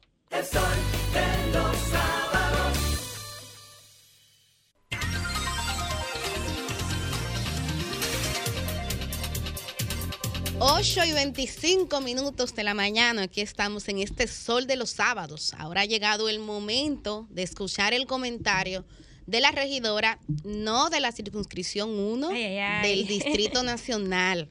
Es una regidora que ha asumido la agenda municipal de toda la República Dominicana. Por eso la hemos bautizado como la regidora del pueblo. Me refiero a Liz Mieses. Muchísimas gracias, Milicen. Gracias a todo el equipo de Sol de los sábados, a la producción y a todas las personas que a veces detrás de cortina son las que nos permiten a nosotros poder hacer estos comentarios y escuchar a la gente por esta plataforma RCC Media. Señores, vengo con un TBT porque en reiteradas oportunidades he podido emitir mi comentario con referencia. El en la pasada semana se recibió una comunicación de parte de la Junta Central Electoral al Senado de la República Dominicana solicitándole reevaluar su posición con referencia a lo que es la, el voto preferencial por los regidores. Hablo de TBT porque ya lo he dicho en varias ocasiones, yo creo que poder seleccionar, votar por un regidor, quien es el representante más directo de la sociedad, ha sido un gran paso que se pudo llevar a cabo en el año 2020. Y creo que sería un retroceso volver a la lista cerrada, porque como lo dije en primer lugar, el regidor es el representante más directo de las comunidades y yo creo que las comunidades deben de seguir permitiéndose poder elegir a estos representantes, quienes los representan de manera directa dentro del ayuntamiento, pero también en sus comunidades. Hago ese comentario, creo, estoy muy a favor de la gestión que lleva Roman Jaque Lirazo, a quien tengo, la, tengo el honor de conocerlo de manera personal, y está haciendo un trabajo increíble. Hablaba al principio de que la diáspora se está haciendo un trabajo real, se están llevando estas la sedulación y todo muy bien en, sitios inhóspitos que la gente ni siquiera se imagina, principalmente de los Estados Unidos. Pero tenemos que tener ojo en eso y tenemos que tener cuenta con el tema del voto preferencial. No podemos permitir que nuevamente se lleve a las listas cerradas, señores. Eso es un paso a la democracia que no podemos echar para atrás. Y pasando ya a un tema un poco más eh, operativo y municipal, el pasado fin de semana yo creo que se inició el primer Picasso de uno de, las de los grandes cambios que necesita nuestra capital. Y en conjunto con el presidente de la República, Luis Abinader, el presidente de la Liga Municipal, Víctor de Asa, la alcaldesa Carolina Mejía y el ministro de Obras Públicas de Línea Ascensión, se llevó a cabo el primer Picasso de 326 calles, eh, aceras, perdón, aceras y contenes que se van a llevar a cabo aquí en el Distrito Nacional. Y 326 aceras, señores, representan un gran paso para el bienestar y la calidad de vida de cada uno de los municipios, porque por fin se ve en esta ciudad de que hay una intención de convertirla en una ciudad más peatonal, porque ha faltado mucha, faltó mucha visión en el tema de, de la peatonización de lo que son todas las aceras y contenes de nuestro distrito. Y qué bueno ver que en pequeñas, o muchos ven como pequeñas obras, se está haciendo un gran cambio, principalmente en lo que son los gobiernos locales de nuestro país. Tenemos un presidente que definitivamente se ha categorizado como un presidente de la municipalidad por todos estos aportes que ha podido hacer a, todos los gobiernos locales, llevando el bienestar a la gente. Y saludamos todas estas iniciativas que son para poder llevar calidad de vida. Tenemos que abogar por poder, por darle ese espacio al peatón. Vemos en otros países donde poder caminar las calles, que las calles sean más inclusivas, que las aceras estén en todo el valor para utilizarla, es un gran paso a la municipalidad. Saludo la iniciativa y felicito nuevamente tanto la gestión de Carolina Mejía como el ministro de Línea Ascensión, el presidente de la República, Luis Abinader, y Víctor de Asa como presidente de la Liga Municipal por la disposición política que hay de que estos cambios verdaderamente lleguen a toda la República Dominicana. Cambio y fuera.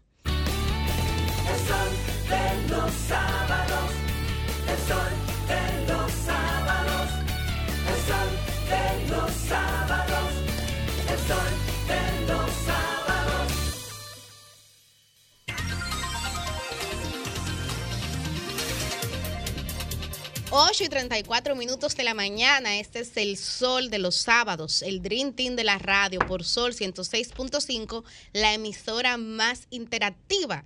Y siendo las 8 y 34, es justo el momento, la hora precisa de escuchar el comentario central de nuestra colega, la versátil, Susi Aquino Gotró. La licenciada.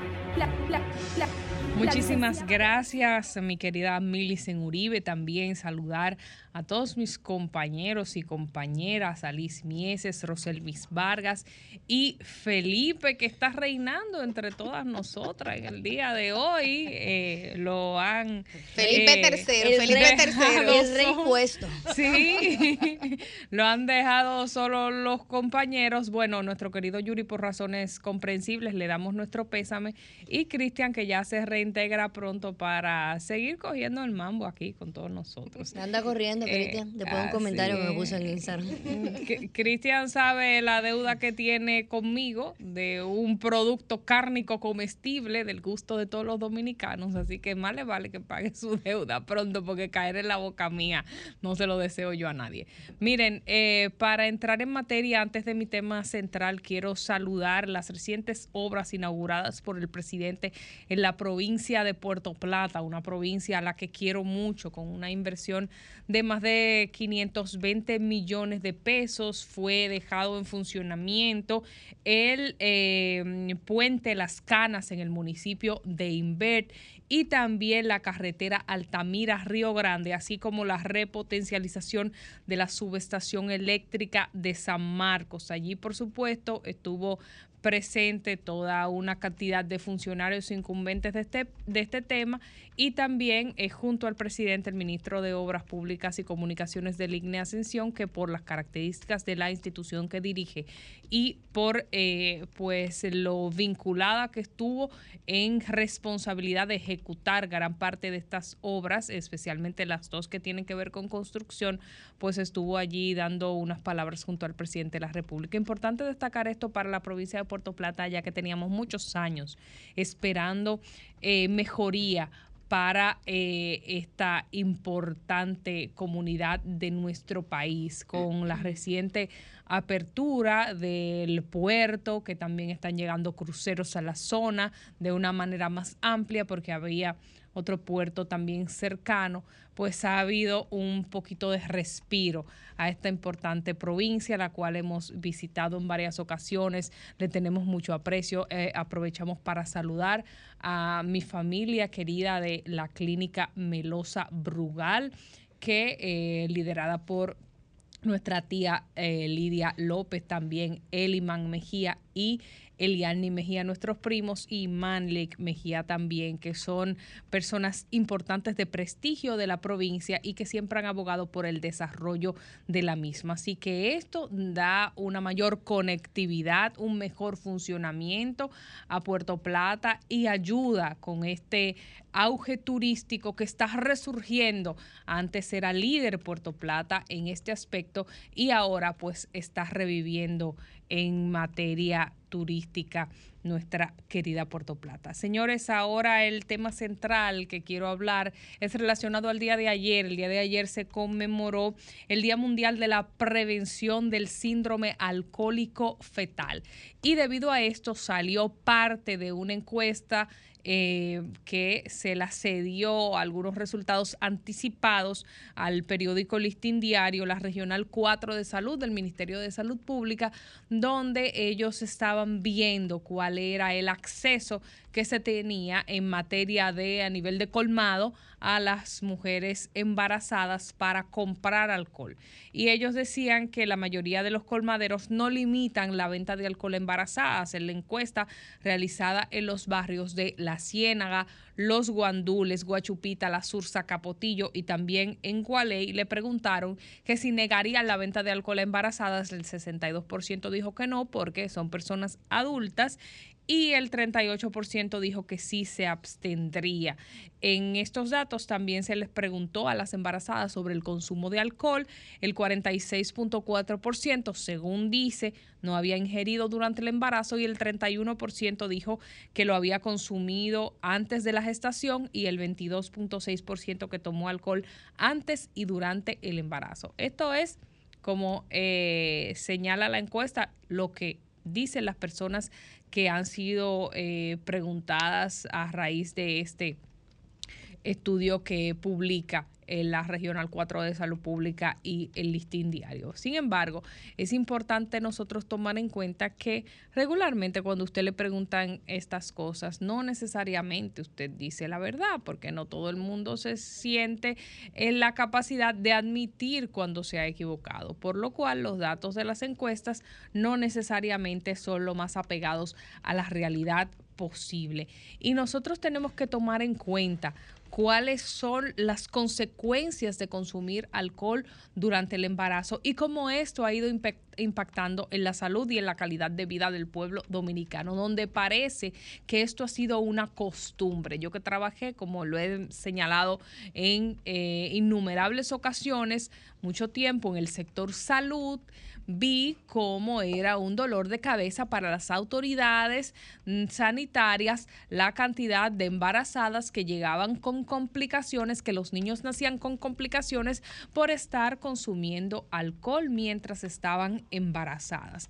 Los trastornos del espectro alcohólico fetal, me permito leerlos y citarlos para que usted tenga claridad cuáles son son bajo peso corporal en el niño, obviamente todos estos, mala, mala coordinación, conducta hiperactiva, dificultad para prestar atención, mala memoria, dificultades en la escuela, especialmente en las matemáticas, discapacidades del aprendizaje, retrasos en el habla y en el lenguaje, discapacidad intelectual o coeficiente intelectual bajo, capacidad de razonamiento y juicio deficiente, problema de succión y dificultad para dormir de los bebés, problemas de audición y de visión, problemas del corazón, los o los huesos, estatura más baja de la estatura promedio, cabeza de tamaño pequeño, características faciales anormales como por ejemplo surco menos marcado entre la nariz y el labio superior. Este pliegue se llama filtro o surco subnasal. Todas estas informaciones las recolecté del CDC, que es el Centro de Prevención y Control de Enfermedades de los Estados Unidos. Creo que en República Dominicana tenemos que prestar atención a esto. Hay una parte que es de responsabilidad responsabilidad personal de cada quien. Si usted no puede tener hijos con el sacrificio que eso conlleva, no los tenga. Consumir alcohol en el embarazo es usted atentar contra la salud de ese hijo que viene en camino. Los colmaderos no tienen que restringir la venta de alcohol. Es usted que debe saber si lo consume o no, porque yo puedo perfectamente en estado de gestación comprar alcohol para los demás miembros que viven en mi casa y no consumirlo yo. Eso es como que usted vaya a una discoteca, como me querían a mí negar la entrada en un sitio de baile en nuestro país porque yo estaba embarazada. Pero yo no voy a consumir alcohol. Pero si a mí me da la gana de bailar, yo puedo hacerlo, nada me lo impide.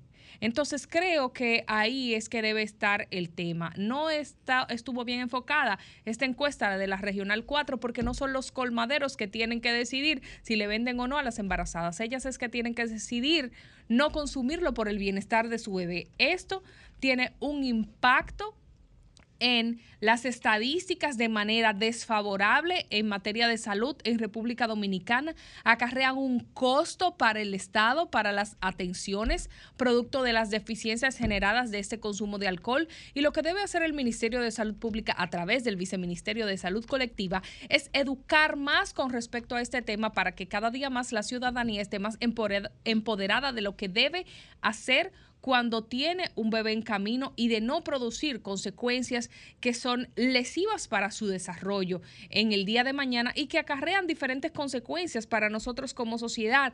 Y tener en cuenta, señores, algo que fue claramente evidenciado en mi experiencia eh, de campo en este tema trabajando en el sector salud. No son las bebidas fuertes consideradas alcohol. No es que solamente están mal las embarazadas que están bebiendo romo. Es que el vino y la cerveza es alcohol también, porque popularmente aquí se entiende que un vinito y que una cerveza no hace nada, que eso no que eso no es romo, eso es alcohol y hace daño igual. Y como dice la CDC, ya para finalizar, cualquier momento es oportuno para detener la ingesta de alcohol durante el embarazo. Si usted tiene esa información hoy, hoy puede detenerlo. Incluso si usted no sabe que está embarazada, igual le hace daño al niño. Si usted tiene tres semanas, cuatro semanas, igual le hace daño. En cualquier momento es importante detenerse. No podemos seguir con las embarazadas consumiendo alcohol, bebiendo romo, bebiendo cerveza, bebiendo vino, bebiendo lo que sea y teniendo estas consecuencias irreparables en nuestros futuros dominicanos y dominicanas. El sol de los sábados.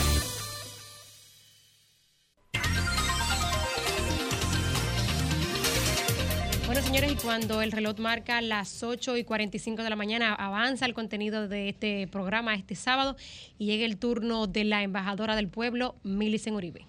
Muchísimas gracias. En la investigación forense hay una máxima que dice que cuando se comete un crimen, si se quiere identificar al autor o a la autora, basta ver a quién beneficia. Yo creo que esa es una máxima que hay que aplicar a lo que está pasando en la Cámara de Cuentas. La prensa recoge que en el Senado se ha hecho una denuncia de que tres personas que forman parte de este organismo han visitado tanto al presidente del Senado como al presidente de la Cámara de Diputados para denunciar irregularidades muy graves, incluyendo algo como acoso sexual. En vista de la coherencia, yo que soy defensora de los derechos de las mujeres, tengo que pedir que este caso se investigue, que no se pase por debajo de la mesa, sino que se le preste atención y que si efectivamente se determina que hay irregularidades y que hay acoso sexual, se sancione a los culpables como se debe. No obstante, quiero aprovechar este comentario para poner sobre la mesa otra versión, otra información que manejo en relación a lo que podría estar pasando en la Cámara de Cuentas. Y esta versión apunta que de lo que se trata es de que hay sectores políticos, dirigentes políticos que han estado presionando para que ese pleno publique auditorías que se han realizado en el pasado. ¿Y cuál es el problema con esto? Bueno, quienes antecedieron a los actuales miembros de la Cámara de Cuentas están actualmente imputados por delitos graves, incluyendo nada más y nada menos que obstrucción de la justicia y maquillaje de auditorías. Y eso no lo digo yo, eso lo ha dicho el Ministerio Público como parte de la llamada Operación Caracol. No se olviden de ese caso.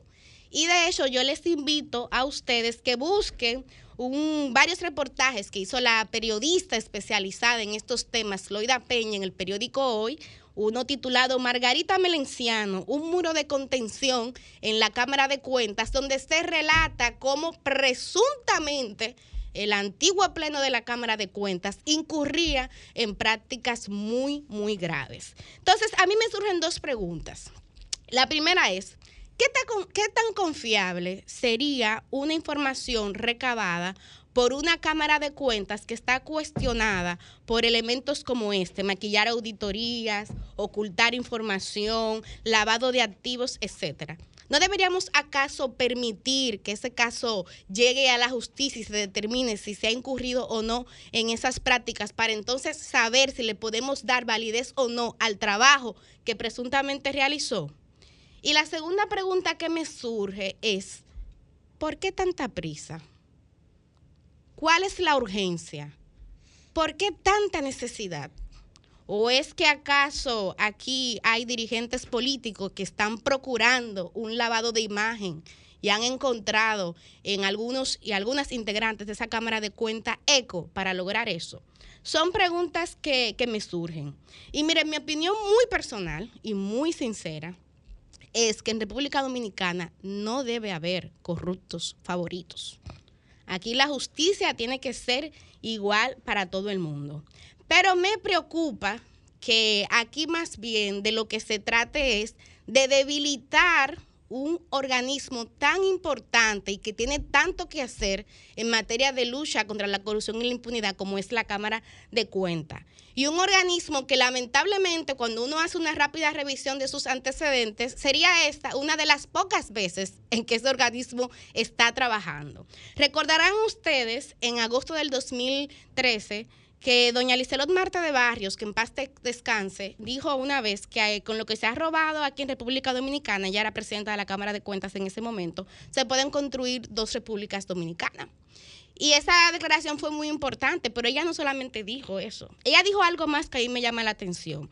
Dijo, la fiscalización en la Cámara de Cuentas no la quiere nadie. Año 2013, siendo ella presidente. Recordemos también como en el 2008 la Cámara de Cuentas aquí tuvo que ser sometida a nada más y nada menos que a un juicio político. En ese momento la presidía el señor Andrés Terrero. Pero recordemos que la Cámara de Cuentas anterior a esta fue una Cámara de Cuentas que se ganó el mote de Cámara de Cuentos. Y fue una Cámara de Cuentas que se negó literalmente a realizar auditorías claves que el Ministerio Público hubiese podido aprovechar para casos tan importantes como el caso Odebrecht. ¿Y qué decía la Cámara de Cuentas en ese momento? No tenemos recursos. ¿Pero qué hacía? Se aumentaba el sueldo. A esa Cámara de Cuentas anterior hubo que ir a hacerle un piquete pidiéndole por escrito que por favor publique ciertas auditorías y aún así se negó. Esta Cámara de Cuentas no es perfecta. Tiene luces y tiene sombras. Entre las luces está que ha podido apoyar al Ministerio Público con el despacho de auditorías que le han permitido que el Ministerio Público fortalezca e instrumente casos ante la justicia. Pero es una Cámara de Cuentas que también tiene debilidades. Ahora bien, amén de eso, aquí hay algo, y es de hecho la idea central de mi comentario, que yo entiendo que esta sociedad no debe negociar.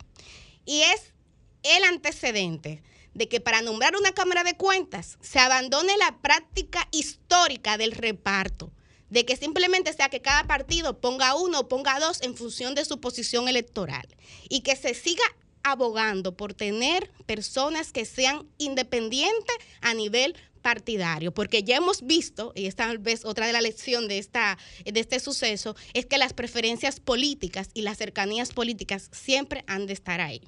Y yo lo digo porque miren, aquí mismo en Sol, he denunciado cómo hay una campaña en contra del Ministerio Público. Y de hecho, esta semana la procuradora Miriam Germán Brito ha hablado en un evento y ella decía efectivamente y de manera textual que el Ministerio Público está expuesto a innumerables presiones que pretenden desmeritar su labor con juicios de valor infundados y campañas mediáticas de descrédito que suelen ser una especie de defensa anticipada. Eso lo decía doña Miriam y uno ve que efectivamente ahora mismo la unidad antifraude de la Contraloría General, el Ministerio Público y ahora la Cámara de Cuentas están bajo ataque. Perfecto. Si, yo entiendo que si en esa Cámara de Cuentas hay que investigar, se tiene que investigar. Si hay que someterla a un juicio político, se tiene que someter. Y si hay que destituirlo a todos y a todas, hay que destituirlo. Pero eso nunca puede ser caldo de cultivo para colocar una idea en el imaginario de la gente que ya le he visto corriendo, ya veo que hay gente que inclusive la ha escrito, de decir que lo independiente tampoco sirve. Que no funcionaron las cámaras de cuenta de reparto político partidario y que tampoco funcionan las que son independientes. Y yo lo digo porque aquí no podemos permitir el retroceso. Aquí República Dominicana ha logrado avanzar, pese a muchos políticos y políticas, ha logrado avanzar. Y uno de los avances fue colocar la idea de que los órganos que fiscalizan, los órganos que sirven de contrapeso, no pueden tener compromisos políticos partidarios, porque entonces, ¿con qué eh, imparcialidad pueden tomar decisiones? Y parte de eso, ese modelo fracasado, fue lo que vimos precisamente en las cámaras de cuentas anteriores. Entonces, ¿vamos a volver a lo mismo? No, yo pienso que hay que avanzar. Por eso, eh, quisiera llamar a la ciudadanía que estemos pendientes. Si hubo acoso, que se castigue. Si hubo irregularidad, que se castigue. Pero hay que también preguntarse, ¿a quién beneficia el que en la Cámara de Cuentas ahora haya una crisis? ¿A quién beneficia? Recuerden esa máxima en la investigación forense. Y a partir de ahí entender que apenas son pasos, son pininos lo que aquí se han estado dando en materia de lucha contra la corrupción y contra la impunidad. Y no caer en el gancho de entender, ay no, es que la lucha contra la corrupción ya no le interesa a nadie. Es que aquí el problema es la economía, la inflación, el desempleo. Claro que sí, esos son problemas, pero hay una correlación directa porque si no tenemos organismos fiscalizadores que hagan su trabajo, llámese Ministerio Público, Cámara de Cuentas, contra la corrupción y la impunidad, el dinero que debe ser destinado a crear más fuentes de empleo, ¿qué va a pasar con él? Se lo van a robar. El dinero que debe ser destinado a tener mejores hospitales, ¿qué va a pasar con él? Se lo van a robar porque saben que efectivamente esos casos nunca se van a investigar y nunca van a llegar a la justicia. Y así sucesivamente con temas como seguridad ciudadana o seguridad fronteriza que está tan de moda actualmente. Entonces, cierro este comentario diciendo que hay de aquellos políticos que no están entendiendo el cambio que ha experimentado la sociedad dominicana, porque evidencian que están muy desconectados del pueblo. De modo que para adelante, y que como decía Pablo Neruda, recuerden algo, podrán cortar todas y cada una de las flores, pero no podrán detener la primavera. El cambio, el avance en esta sociedad dominicana no lo detiene nada ni nadie. Cambio y fuera. De los sábados, el soy de los sábados, el sol de los sábados, el soy de los sábados.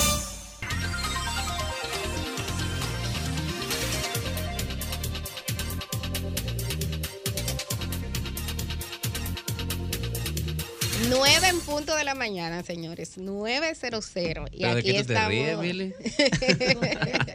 sí, sí, estamos, estamos bien, Felipe, estamos bien. de cambio. Bueno, unas, Ey, unas cuidado. son de cal y otras de arena. Sí, sí, sí. sí. Bueno, miren, eh, hay un tema importante eh, que va a ser eh, momento para discutirlo en nuestra entrevista central eh, de hoy. Es el liderazgo femenino en la política y sobre todo en el Partido Revolucionario Moderno. Y para eso tenemos el honor de tener aquí en cabina a Daris Sánchez, que es viceministra de la Mujer y que es candidata a presidir el Frente Nacional de Mujeres Revolucionarias. Eh, bienvenida, Daris. Al sol de los sábados. Liz, pero tenemos que darle un aplauso a Dari, que de la mujer Corroboro, nuestra del corroboro. partido. Usted, usted vio, doña Daris, cómo este es un programa con una perspectiva de género muy marcada. Mire cuántas comentaristas femeninas hay. discriminación, Felipe, Claro discriminación sí. positiva. Muy positiva. Bueno, cambiando los tiempos, antes había muchos caballeros, ahora hay muchas damas. Así, la emisora avanza y se fortalece. Si Pedrito estuviera aquí, di- diría que se está aplicando el matriarcado. Eh, Las cosas están cambiando. Gracias especial a todos, a todas y a Felipe por eh, prestar, por disponer este espacio. Eh, pienso que no solo a las mujeres, sino al Partido del Cambio. Gracias. Ay, ay, ay, Gracias ay, por recibirnos. Quería preguntarle, perdón Milicen que, que interrumpa, para quienes no lo conocemos, ¿qué es el Frente Nacional de Mujeres Revolucionarias? ¿Qué hace y por qué aspira usted a dirigirlo? Mira, el Frente de Mujeres Modernas es el organismo al interno del PRM que aglutina, que permite que las mujeres estemos reunidas y que de alguna manera planteemos los proyectos, los programas y podamos desde ese mismo escenario pedir el, soporte, la colaboración, la apertura de la dirección del partido para que las mujeres podamos ser visibles. Específicamente eso.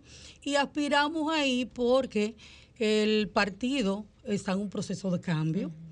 Eh, tenemos un perfil eh, que tiene que ver mucho con lo que es el cambio y con lo que el partido promueve. Por eso somos eh, candidatas a presidir ese organismo. Cojan ahí los otros partidos. la verdad es que hay que reconocer que la boleta que lleva doña Dari en conjunto con la diputada Levy es una boleta bastante interesante, una boleta que ha recibido un gran apoyo por parte de- del partido, por parte de las mujeres eh, modernas del PRM. ¿Cómo va el proceso de campaña, doña Daris? ¿Cómo va el proceso y, y con miras a cuándo ya va a haber definido este, este proceso? Mira, el domingo pasado hubo una proclamación en el partido de los organismos y candidatos que salieron por consenso o que fueron a convención. El organismo nuestro, pues en este momento está a la disposición de que la dirección del partido tome las medidas, eh, porque ya está en sus manos, de definir cuál es el proceso a seguir. Hay una nueva dirección del partido, hay una nueva CNI, que es la comisión organizadora de las elecciones internas. Entonces son ellos los que van a decidir ahora cuál es el proceso para elegir ya de manera definitiva este organismo. Bueno, se acaba de integrar a la entrevista la diputada por Santo Domingo Oeste, Leiby Batista, a quien también Bautista, a quien también le damos la bienvenida Que- que- a ese sol de que los llegó sábados. diciendo que esta es la boleta ganadora. Está fuera de control, ¿eh? En Fuera el caso control tuyo. Leiby, ¿a qué posición estás aspirando? Yo estoy aspirando a la Secretaría General del Frente de las Mujeres PRMistas con mucho entusiasmo y con mucha visión de poder desde ese frente aportar lo más que podamos para que nuestras mujeres tengan ese apoyo, ese acompañamiento dentro de la política y se atrevan, que cuenten con nosotras desde el frente que vamos a representar para que sigan creciendo y no solamente en su territorio, como muchas veces se quedan, sino que puedan ir escalando, que se les sea reconocido su trabajo. Doña Dari, eh, ¿qué es lo que presenta, qué es lo que propone esta dupla que encabeza usted junto a la diputada Levy para las mujeres del PRM, sobre todo en momentos en que a opinión de muchos hay pocas mujeres en roles importantes en el gobierno del PRM? Mira, es el tema número uno, es la preocupación de este proyecto, que seamos más. Así como dice, en este momento somos menos y queremos, si no ser más, ser iguales. Es lo que queremos preparar ese territorio. Mira, eh, proponemos desplazarnos a todo el país, revisar que en cada una de las provincias, municipios, distritos o zonas sea implementado el programa de organizar las mujeres, que tengamos los organismos actualizados, que esos organismos le permitan a las mujeres accesar a las direcciones del partido porque de todas maneras eres un organismo, un frente de masa, Y si te limitas solo al frente de masa, no vas a lograr accesar a los espacios que nosotras Esto queremos. es decir, que vayan las mujeres en los frentes de abogados, en los frentes de maestros, en los frentes de la juventud. Mira, más que eso, porque somos un frente igual que ellos, que después de ser directoras de frente podamos accesar a los organismos del partido, porque es lo único que nos va a calificar para llegar a la dirección ejecutiva, para de alguna manera estar en las posiciones de poder y poder de alguna manera sí ser parte segura de lo que es el Estado dominicano. Susi. Quisiera preguntarles a ambas porque obviamente esto es algo a nivel del el partido, PRM, pero el PRM es el partido de gobierno. ¿Qué eh, propuesta tienen ustedes o qué han vislumbrado dentro de la plancha que conforman luego de alcanzar esta posición en el referido frente en cuanto a la poca cantidad de mujeres en puestos ministeriales, en dirección, pocas mujeres ministras en esta gestión? Bueno, nosotras, gracias Presidenta, nosotras eh, tenemos como propuesta tener una casa de las mujeres PRMistas, un local, desde el cual nosotros nos vamos a preocupar por formar a nuestras mujeres, para que entonces puedan ocupar los espacios, como decía mi compañera Dari, donde se toman decisiones. ¿Por qué? Porque una de las oportunidades que tenemos es esa, la parte de la capacitación, de la preparación y del acompañamiento. Sea, hacer como ese conjunto de cosas que sí se tienen las condiciones, sí se tiene el trabajo, pero entonces fortalecerlo con la parte eh, ya más profesional, más política. Y desde ahí entonces, ya una vez ella con esas condiciones, velar porque ocupen los puestos. Como tú dices, somos buenas, por ejemplo, nuestro partido, nuestro presidente, puso por lo alto a la mujer, poniendo a todas las gobernadoras, mujeres. Muy bien. Pero, también entendemos perdón, Lady, que eso no es fue poca ponerla- cosa. Perdón, Roselvis. Eso es ponerla por lo alto, porque realmente el peso de una gobernadora en la política, los recursos que maneja son cero. Entonces, eso se vio desde el movimiento feminista dominicano como un premio de consolación. Sí. Ponerla por lo alto es, por ejemplo, colocar a Gloria Reyes en una posición de decisión donde la han colocado. Exactamente. Ahí voy. Exactamente. Por lo menos tenemos participación las gobernadoras. No es un puesto insignificante, es un puesto importante porque las gobernadoras, como su nombre lo dice, son el brazo ejecutor directo del gobierno en las provincias. Eso tiene que saberse. Pero Pero no solamente como gobernadora, las mujeres tenemos condiciones. Tenemos como condiciones también para ocupar ministerios, para ocupar direcciones, pero ahí es que vamos, a eso es que queremos llegar. Si hay pocas, la vemos y lo reconocemos, pero necesitamos hacer el trabajo para que se ocupen esos puestos por más mujeres. Y atrás de eso es que nosotros estamos. Que las mujeres puedan ocupar. Sí, mira, yo quiero agregar algo, y es que nosotras elaboramos un documento, un documento en el que solicitamos a la dirección ejecutiva del partido no solo el histórico 33 que ya no existe, no el 40-60, sino donde nosotras pedimos y solicitamos de manera formal que haya paridad. La paridad es un tema del presidente, la paridad es un tema del gobierno, la paridad es un tema del partido. Y este proyecto está conformado por un grupo de personas y de mujeres con vasta experiencia, entre ellas Gloria Reyes, entre ellas Dilia Leticia, entre ellas Olaya Dotel, Paula Disla, o sea, eh, Digna Reynoso. Mujeres que están en su equipo. Digna Reynoso, que son parte deberían de ser esta ministras estructura. todas. Claro. Exactamente. Entonces, nosotras como proyecto elaboramos un documento lo llevamos a la dirección ejecutiva donde solicitamos a la pregunta de ustedes, pienso que es la respuesta, pues que sea elevado ese número y que la dirección ejecutiva de alguna manera pues contemple la elevación del número que le corresponde a las mujeres. Y como es el proceso en el que estamos. Como te señala, perdón que, que interrumpa nuevamente, que este tema me apasiona. La paridad no es un regalo, No. porque hay una gran cantidad de mujeres preparadas en el PRM y en otros partidos, pero no se le da el puesto que se han ganado. Porque es que a veces se cree como que las mujeres están pidiendo una dádiva y por ser mujer hay que darle un puesto. No, hay muchas mujeres que se han fajado en ese partido y en otros partidos y simplemente Son no se le da el espacio que se merece. Por ejemplo, ¿por qué Farideh Raful no puede presidir el Senado? Una mujer joven, activa, y sin embargo no ha sido considerada. Bueno, mira, eh, yo tengo otra pregunta.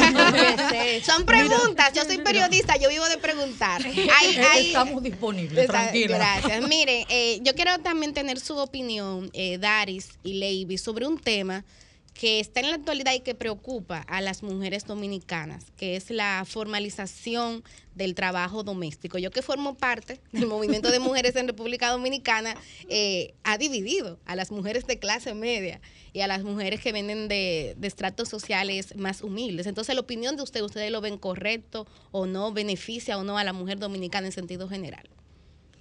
Vamos Mira, a comenzar yo con Daris. lo veo correctísimo. O sea, cuando tú tienes un presidente de la República que sus niveles de sensibilidad, de interpretar las necesidades de las mujeres, las hace realidad, pienso que es importante. Cuando ve que se involucra el ministro de Trabajo de manera muy clara, con planteamientos del ministerio y además con las defensas justas y justificadas para que esas mujeres sean beneficiadas. Eso por una parte. Sin embargo, tengo también que decir que es un proceso. Y es un proceso hay que hay que darle un poco de tiempo, porque hay que darle tiempo, porque hay que reajustar los planteamientos hechos y la realidad. Tenemos un nivel de patrono de clase media, que somos nosotras, donde hay que verificar bien, hay que acordar, hay que determinar cuáles son los puntos en los que vamos a acordar para llegar a, a acordar, para llegar a un acuerdo real donde seamos beneficiadas las dos partes. ¿Por qué? Porque las mujeres necesitan tener beneficios que son muy válidos, pero no todas las personas de clase media pueden en su momento pues pagar todos los requerimientos de la nueva contratación. O sea que es un proceso que yo pienso que va a venir ajustándose y hay personas que van a ser beneficiadas y hay otras que a lo mejor no van a poder tener el servicio porque las de clase media no todas va a tener toda esa clase con que pagar esos beneficios. Yo lo veo desde ese Así punto de vista. Liz Mieses. Eh, bueno, vamos a entrar un poquito ya en materia eh, en, en la campaña. Aquí sabemos que, que no puede votar todo el mundo porque no es una convención abierta o hay diferentes métodos que obviamente están sobre la mesa, pero in- interviene mucho el tema de, la, de las presidentas zonales, de la presidenta de región. ¿Cómo está el apoyo en esta plancha? Porque no todo el mundo vota. O sea, cualquiera te llena un, un escenario de mujeres. Sin embargo, ahorita son mujeres que no necesariamente tengan la potestad de votar o, o de firmar una, un consenso. Así ¿Cómo es. está eh, Dari y Levy en esta, en esta campaña? Bueno, nosotras, Lee, te puedo decir que estamos haciendo un trabajo fuerte a nivel nacional. Hemos visitado varias provincias, eh, focalizándonos y fortaleciéndonos con el apoyo de las mujeres. Como tú dices, no todas pueden votar. Se prevé que solamente las presidentas provinciales, municipales y quizás las distritales podrían. Pero eso va a depender incluso del método que elija el partido como tal para la selección. Porque, como tú dijiste, hay varios planteamientos. Primero debemos de esperar cuál va a ser el método que va a utilizar el partido. Pero, sin embargo, nosotras seguimos trabajando para estar preparada independientemente de el método que vaya a utilizar. Tenemos un gran apoyo. Si se va, por muchas- ejemplo, a voto directo de... Estamos preparadas. Estamos Yo eh, quiero aprovechar eh, la presencia de, de Lady Bautista, que es diputada, eh, para tener el tema también de, la, de las tres causales. El PRM, en su programa de gobierno, cuando estaba en campaña, incluyó ese tema con nombre y apellido como uno de los problemas que servían de caldo de cultivo para la violencia hacia las mujeres en la República Dominicana.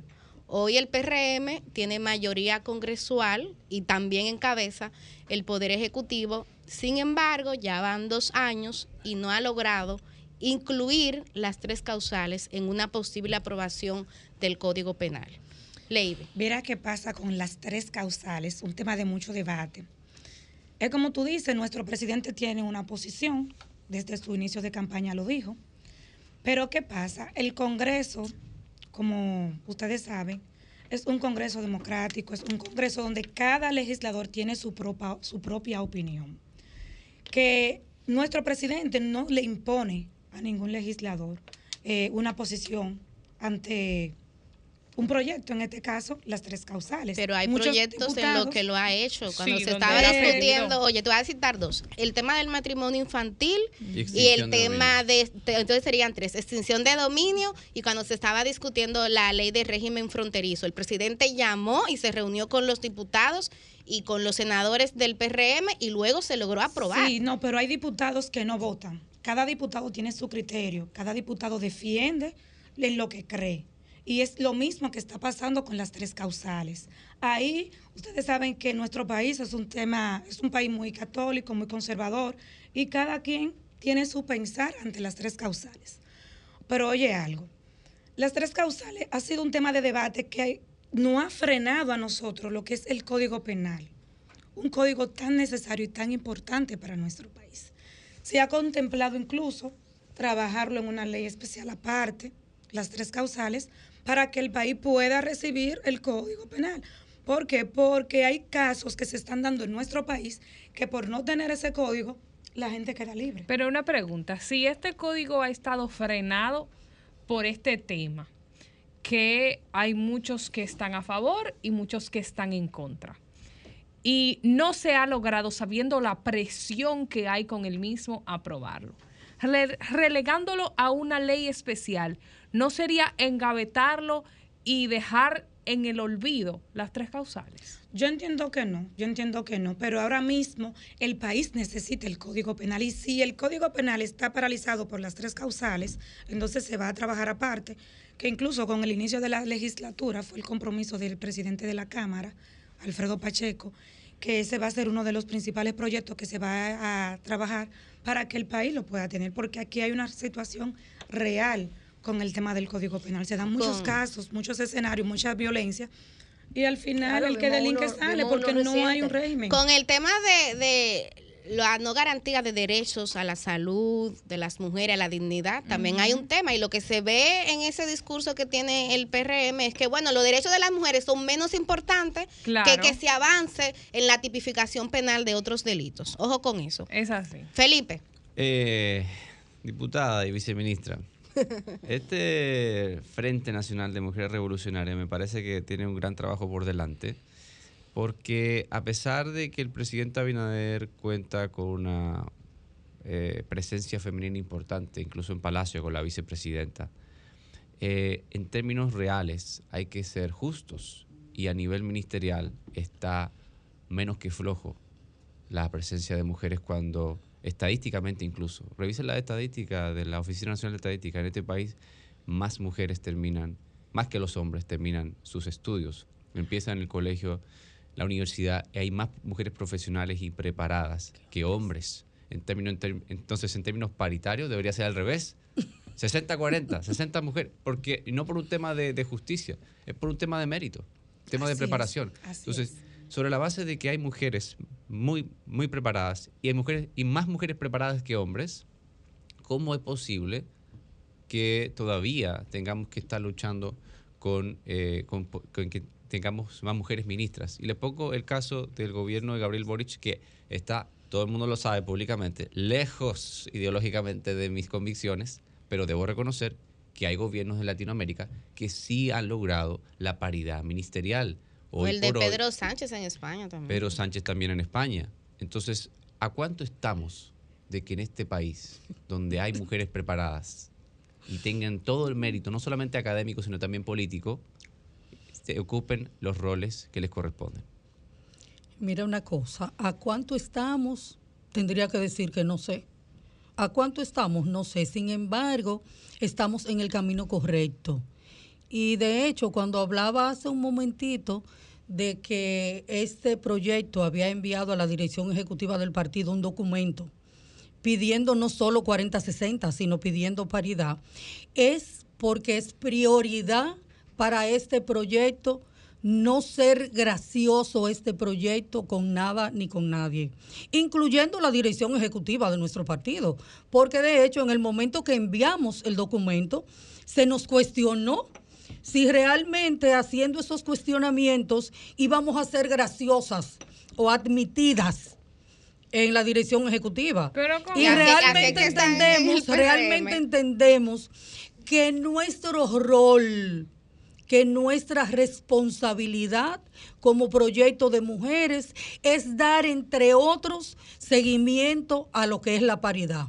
Y aunque no consigamos la paridad, insistimos, vamos a insistir, queremos que este proyecto llegue, porque mínimo el 40-60 debe ser una realidad dentro de lo que corresponde como seguimiento a este proyecto. No les quepa la menor duda. Para sea. eso hemos conformado este equipo. Excelente. Que así sea. Da- dar por, tal vez por último alguna información del proceso, no sé si tienen fecha, lugar o todavía no se ha No, definido para votar. Y entonces, ¿dónde la gente puede tener más información de la boleta que ustedes están encabezando? Bueno, hasta ahora todavía no, no se tiene fecha, no se tiene método. Nosotras nos mantenemos siempre en constante comunicación, en reuniéndonos con algunas líderes para ir viendo, ventilando los escenarios que se puedan presentar, pero no tenemos ahora mismo nada definido. Es el único frente del- del bueno. partido que falta por elegir su, su cabeza, Taris. Nos falta otro frente y algunos organismos del Distrito Nacional. Y de municipios. Y también yo creo que siguiendo las redes sociales, eh, tanto en la de la diputada como en la de la viceministra, pueden darle seguimiento porque hay que reconocer que han hecho una campaña y un trabajo que Sí, está bestial, latente, exacto. que está, están ahí representadas y qué bueno ver que hay que, que tenemos tantas opciones en el PRM y que tantas mujeres dispuestas a que esa paridad realmente llegue. Manténganse Así publicando. Muchísimas gracias, Gracias a entonces, ustedes. viceministra, diputada, y usted de cambio y fuera. El sol de los sábados, el sol de los sábados, el sol de los sábados, el sol de los sábados. Sol 106.5. El sol de los sábados, el sol de los sábados, el sol de los sábados, el sol de los sábados.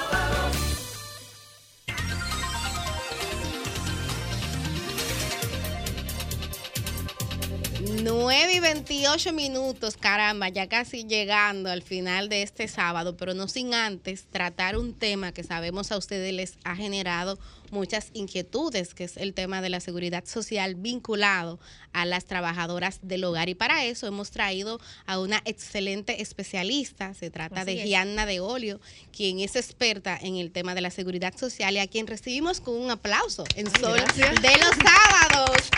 Bienvenida. Ay, gracias, buenos días. Bueno, muchas muchas preguntas, Yana, a, a partir de las resoluciones que han emitido tanto el Ministerio de Trabajo como el Consejo Nacional de la Seguridad Social y el Comité también eh, de Salarios. Una tiene que ver, ¿qué pasa si las trabajadoras del hogar eh, son intermitentes, tienen más de un patrón o Sí. patrona, en este caso, para el tema de cotizaciones? Ya que para mí, no sé tu opinión, lo más trascendental de esas resoluciones es que ellas entren a cotizar al sistema de seguridad social.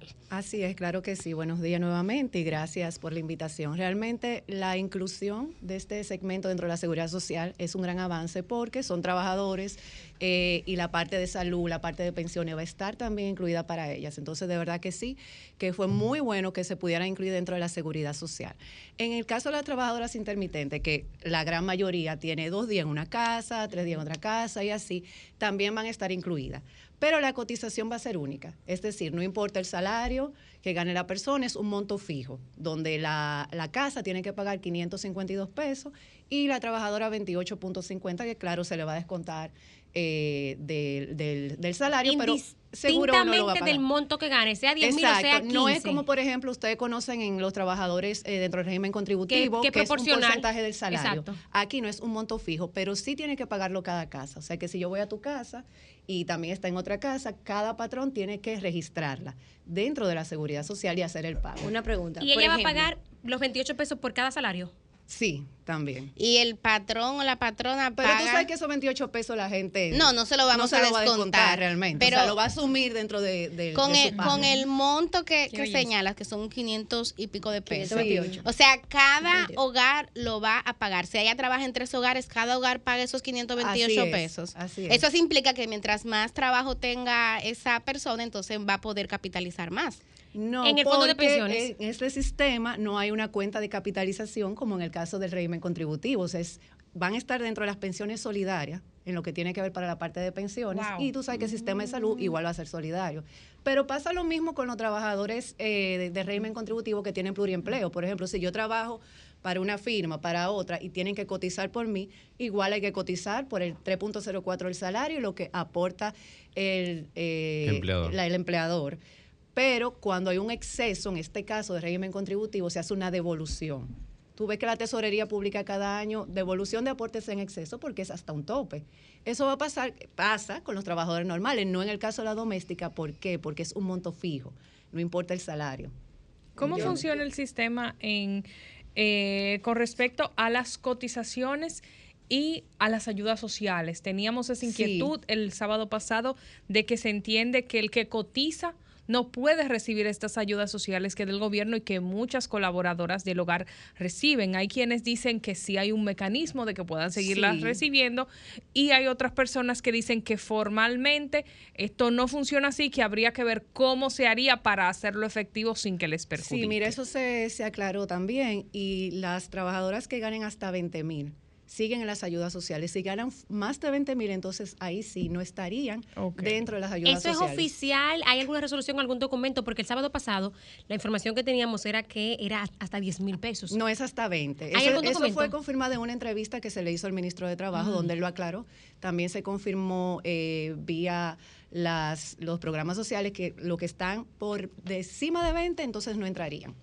Yo tengo una pregunta para Sí, aplatanar la conversación. Sí. Por ejemplo, si cada, si una empleada doméstica tiene tres eh, empleadores, o sea, visita tres hogares en una semana, o sea, lunes le toca A, miércoles B y viernes C.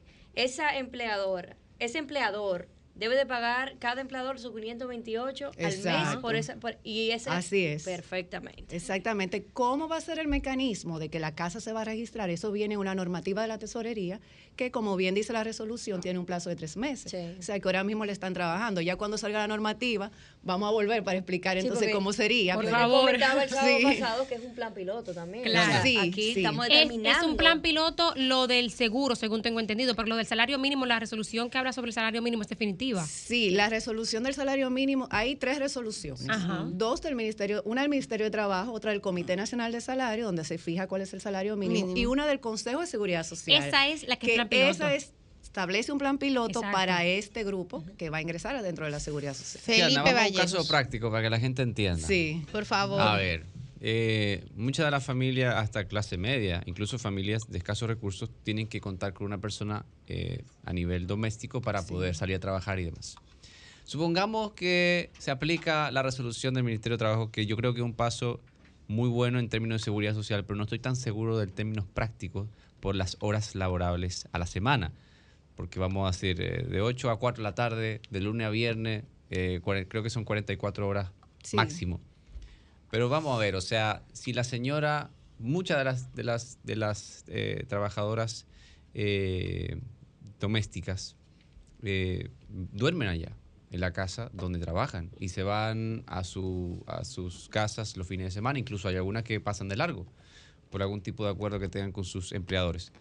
A las 4 de la tarde, ¿qué hago? O sea, Sí. o sea en términos prácticos. Lo que pasa es que la resolución también establece que tú puedes, es, eh, de común acuerdo, ponerlas, establecer, o que va a ser de tal a tal hora, y entonces ahí establece para que no pase de las 44. O sea, usted de común Aunque acuerdo. esté en se la puede- vivienda, por ejemplo, la que aunque esté en la vivienda, lo puedes establecer de Hacer común pausas en el día. Y También, exactamente. Eso es lo que se establece sobre lo, lo que no se puede pasar de las 44 horas a la semana. Eso es eh, dentro de la resolución del Ministerio de Trabajo.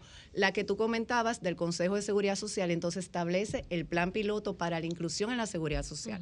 Ahí se establece cuáles son los beneficios que van a tener dentro de la seguridad social y también cuál va a ser el aporte a la seguridad social, tanto de la trabajadora como de las casas o del empleador, y hay un aporte también del Estado.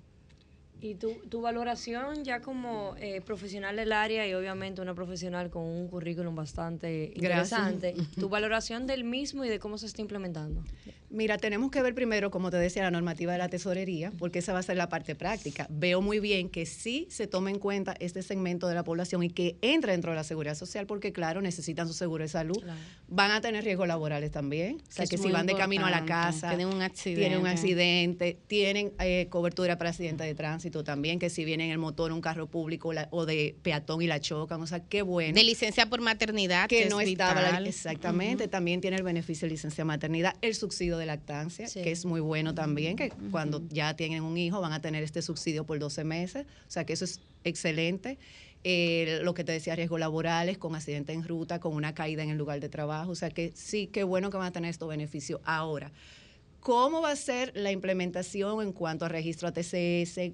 ¿Cómo la casa de familia va a hacer este, este proceso? Todo eso todavía viene en la normativa de la Tesorería Y no debió Social. todo esto estar listo antes de anunciar con bombos y platillos esta eh, nueva decisión. Bueno, mira, a mí mucha gente me hace preguntas así, como, pero yo no trabajo en, en- en las entidades del sistema, ya no, o sea, No, ya- desde su punto de vista. No, pero claro, yo pienso igual que tú, que todo esto debió de estar ya eh, regularizado y claro para tú lanzar y saber, pero la resolución de un plazo, ¿entiendes? o sea, la sí. resolución de un plazo Tres de meses. 90 días. Y es importante, señores, eh, saber que el primer, o sea, las primeras 24 horas después de lanzado le- eh, se recibió una cantidad ex- estratosférica de llamadas al ministerio con referencia Sí. para, para indagar eso. El Qué ministerio- bueno ver que la gente está por lo menos eh, Claro, claro. Vi que el Ministerio publicó también una guía y todo eso, pero ya la parte de implementación hay que ver la normativa de la tesorería, cómo va a ser ese proceso y me entiendo también que se va a dar una campaña explicando y todo eso. Eh, de manera que sea también fácil para los empleadores, para las casas, porque Claro. no son empresas, somos casas. Roselvis Vargas. A propósito de los contratos de trabajo, eh, ¿los contratos quedarían eh, establecidos inmediatamente uno en el registro de la doméstica, en el portal, o cómo sería este proceso? Lo que dice la resolución y la guía es que hay que hacer un contrato, ahí te indica cuáles son los puntos y que hay que registrarlo en el ministerio y en la tesorería. Eso también entiendo que es parte de lo que viene dentro de la normativa ya de aplicación. Bueno, para usted que conoce un poquito la resolución, Sí. esto significa que la persona tendría que hacer un contrato con un abogado aparte, eh, subirlo al portal. ¿Qué, ¿Qué significa esto que plantea la Sí, resolución? entiendo que en hay personas que no van a poder hacer un contrato y van a tener que auxiliarse, otros quizás sí viendo la, la resolución donde te dice los puntos principales, pudiera hacer su contrato. Y me imagino que el ministerio tendrá algún La propia modelo persona. inclusive También ya quizás. guindado en el portal para que la gente solamente descargue y cambie y cambie lo En términos los- prácticos, nueva vez, perdón que Sí. en la parte práctica. Eh, hay que ir mes a mes, todos los meses hay que ir a la tesorería, ¿o ¿cómo es? Sí, sí, se supone que va a ser espérate, igual. espérate. Todos los meses yo tengo que ir. pero no físico. No, pero no físico, no presencial. Mira, ¿qué hace una empresa ahora mismo? Lo, o lo que manejan tesorería. Entran al SUIR, que es el. Sistema Único Ajá. de Información y Recaudo, suben su nómina, les- se les genera la notificación de pago y luego realizan el pago en los primeros tres días de cada mes. ¿Cómo va a ser para, la, para este nuevo plan especial? Sí, tiene que ser mensual también. ¿Cómo va a ser el registro? Eso tenemos que ver. ¿Cómo va a ser el pago? También va a ser mensual porque ya lo dice. Entonces tú entiendo que vas a registrar tu casa eh, con tu doméstica, ya luego que se hizo el contrato y también se registró en el ministerio, y luego vas a hacer el pago también por los bancos que están autorizados, igual que para las empresas. Hay que ver si Eso todas las casas están en capacidad de hacer esto, porque tal vez no Exacto. todos los propietarios de casa eh, tienen un conocimiento que le permita. Pero hacer incluso de pequeñas empresas. O sea, Exacto. yo trabajo ayudando a algunas empresas también en ese tema de, de gestión de la tesorería, de subir la nómina, y muchos contables también lo hacen, porque... Y hay también muchas personas físicas que tienen trabajadores a su cargo, como los trabajadores del sector agrícola, que la las resoluciones dicen, claro, que ese eh, productor, que es persona física y tiene a su cargo más de 5 o 10 trabajadores, también tiene que registrarse en TCS. Entonces, muchas veces esa gente no lo hacen porque no lo sabe. Entonces, sí, eh, eso hay, habrá que ayudarlo y hacer ese, en ese proceso de registro. y todo eso, porque no es solo la- las casas, también hay empresas que todavía tienen ese tema de TCS. Gianna, en el tema de, de la migración que hace de las trabajadoras del hogar para el régimen contributivo subsidiado, que esa también es una novedad. Aplátánale eso a la gente. ¿Qué significa eso? Mira, la ley de seguridad social tiene tres regímenes. Contributivo, que es el de los trabajadores eh, que trabajan regularmente o ocasional, pero tienen un empleador. Régimen subsidiado, que es para las personas que no trabajan, que están a cargo del Estado, pertenecen al área de SENASA. Y el contributivo subsidiado es un régimen que se establece para los trabajadores informales. Tú sabes que en nuestro país la mayoría caería dentro de este régimen y no ha comenzado. La resolución habla de régimen contributivo subsidiado, pero yo diría que es un plan especial dentro del contributivo. ¿Por qué? Porque la ley dice que el contributivo subsidiado está a cargo del Estado y del trabajador independiente, que a falta de empleador, entonces necesita el Estado. Pero aquí están las casas aportando. Entonces, no es contributivo subsidiado, es un plan especial dentro del contributivo que se hizo para poder insertar, insertar este grupo dentro de la seguridad social, pero no es contributivo subsidiado. El contributivo subsidiado no tiene eh, FONAMAC, aquí se está, se está incluyendo, el contributivo subsidiado tampoco tiene riesgo laboral, aquí está incluido. O sea, es un plan especial que se hizo para este grupo. Se habla de eh, régimen subsidiado para salud, pero aparte tienen otros beneficios que no están Que dentro no del régimen existen, subsidiado. claro. Pero, ¿y- ¿Y qué pasa, por ejemplo, con las trabajadoras del hogar que ya forman parte del régimen subsidiado? Sí, sí, van a conservar ese beneficio del régimen subsidiado, porque así lo dice la resolución. Beneficio del régimen subsidiado y en adición, un entonces. complementario que Ajá, tienen, tienen exacto por el plan nuevo una red privada odontológica cerrada, beneficios de medicamentos, unas farma- farmacias privadas, Hasta una red 5 mil cerrada, pesos, hasta ¿no? 5 mil pesos. Entonces, como es como un subsidiado eh, con unas adiciones que se hizo especial para este grupo. Felipe. Susi. Sí. Ah, perdón. sentido práctico de nuevo, Felipe. Me vio como Tres sentido práctico. Voy con, mi, minuto cada uno. voy con mi sección en términos prácticos. Las personas que tengan ya una compañía registrada, aunque sea pequeña, ¿pueden hacer el proceso por esa vía o debe de haber otro registro para el hogar también? Póngase usted que yo tengo una compañía que somos mi esposo y yo. No, porque si tú la incluyes por ahí es como una trabajador formal y Pierdes. entonces generarías otras consecuencias también Vas a, laborales. perder, vas a perder, por ejemplo, el beneficio del seguro, que es un- se convierte en Claro. un complementario Sí. y aquí sería No, un y ahí en ese caso, bueno, tú pudieras elegir Senasa, pero es dentro del contributivo. Exacto. Eso tiene un seguro Senasa subsidiado que tiene otras condiciones también, pero sobre todo lo que generaría en la parte laboral para tu empresa, porque es como que tú tienes un trabajador, Exactamente. donde ya tú vas a tener prestaciones laborales, cesantía, preaviso, todo eso. Ok. Por bueno último, saberlo. Felipe. Sí. Sí, quería preguntarte algo. ¿Puedo hacer algo, una pregunta más polémica? Claro, No, pero- este es el sol de los sábados. Eh, no, Gianna, quería saber tu opinión porque es preocupante que al 2032 es una pequeña 2022. porción, menos de la mitad de la población dominicana, y en alguna medida tendrá una pensión con una tasa de reemplazo, la tasa de reemplazo siendo una- un fragmento de lo que era tu último salario. Entonces, la verdad que estamos ante una situación en términos de seguridad social muy preocupante, que al 2032 las personas que se vayan a retirar, muchas de ellas no vayan a tener pensiones y las que vayan a tener pensiones van a- vayan a ser un tanto bajas. A raíz de esta situación y de todo el debate que se ha suscitado, tu opinión como jurídica estrictamente de la sentencia del Tribunal Superior Administrativo que eh, ordenó a la CIPEN restituir o devolver los fondos. Este es un caso práctico, él pasó. Bien, mira, la sentencia reciente, me imagino que ya lo han hablado aquí eh, de qué se trata. Es una sentencia del Tribunal Superior Administrativo. Ustedes recuerdan que en febrero o marzo hubo un tema con lo que es la, lo que se reflejaba en los estados de cuenta de capitalización individual de los trabajadores por el hecho de la apreciación del peso sobre el dólar. Entonces, por esto se reflejó una variación. ¿Qué pasa? Eso se interpretó por muchas personas como que fue una disminución o una reducción. Bueno, la sentencia habla hasta de que se retiraron fondos de los estados de cuenta, de las cuentas de SEI, cuando no fue así. Entonces, eh, sobre esa base se hicieron alrededor de 60 demandantes, interpusieron un recurso de amparo de cumplimiento, ahora salió la sentencia. ¿De manera conjunta o individual? De manera conjunta, de manera conjunta, creo que son 68, 69. Eso fue algo or- Entonces, el tribunal parte de, de la base de ver los estados de cuenta y ver que hay una variación pero no se entendió cómo se manejan las CCI, las cuentas de pensiones, cómo se manejan los fondos de pensiones, cómo están expresados. Tú puedes ¿Qué son invertir- las CCI? es la cuenta de capitalización Ah, individual. Entonces, eh, se, se reflejó esta variación, pero ya para incluso la fecha que salió la sentencia, ya esto estaba regularizado. O sea, la sentencia manda que se restituyan valores, pero que nunca fueron sacados. O sea, realmente lo que pasa es que había un reflejo diferente por el tema de la tasa del dólar, pero siempre han estado ahí los fondos de los trabajadores. ¿Y cómo fue que la defensa de, de- de las, de las empresas no pudo, digamos, explicar esto en el tribunal para que no saliera esa sentencia en ese sentido? Sí, lo que pasa realmente es que a veces, eh, este es un tema muy complejo, como ustedes han visto, entonces si ven los Sí. estados de cuenta y ven la diferencia y no se aportan los nuevos estados de cuenta o no se explica, como tú dices, de manera que puedan de- entender que no, que no se sustrajo. Si tú ves la sentencia te sorprende porque dicen, ¿dónde está el dinero? No se sabe dónde está el dinero, cuando realmente lo que hubo fue una variación. Qué locura.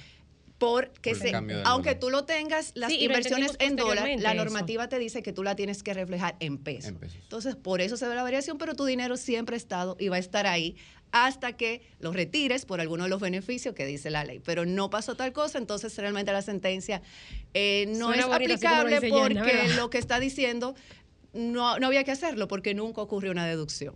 Vamos Eso a darle un aplauso a Gianna, yo creo que lo ha hecho excelente. Gracias. Miren, creo que debes de venir más a menudo porque eso es un tema la que genera tiene mucha cantidad inquietud. de dudas en torno a la seguridad social. Y tú lo explicas muy llano, entonces Ay, creo que, que te estaremos invitando. Muchísimas gracias A a. Gianna de Olio, ella es especialista en el tema de seguridad social y ha contribuido a aclarar algunas dudas sobre el tema de la formalización de las trabajadoras del hogar. Vamos ahora a escuchar a los oyentes, Humberto.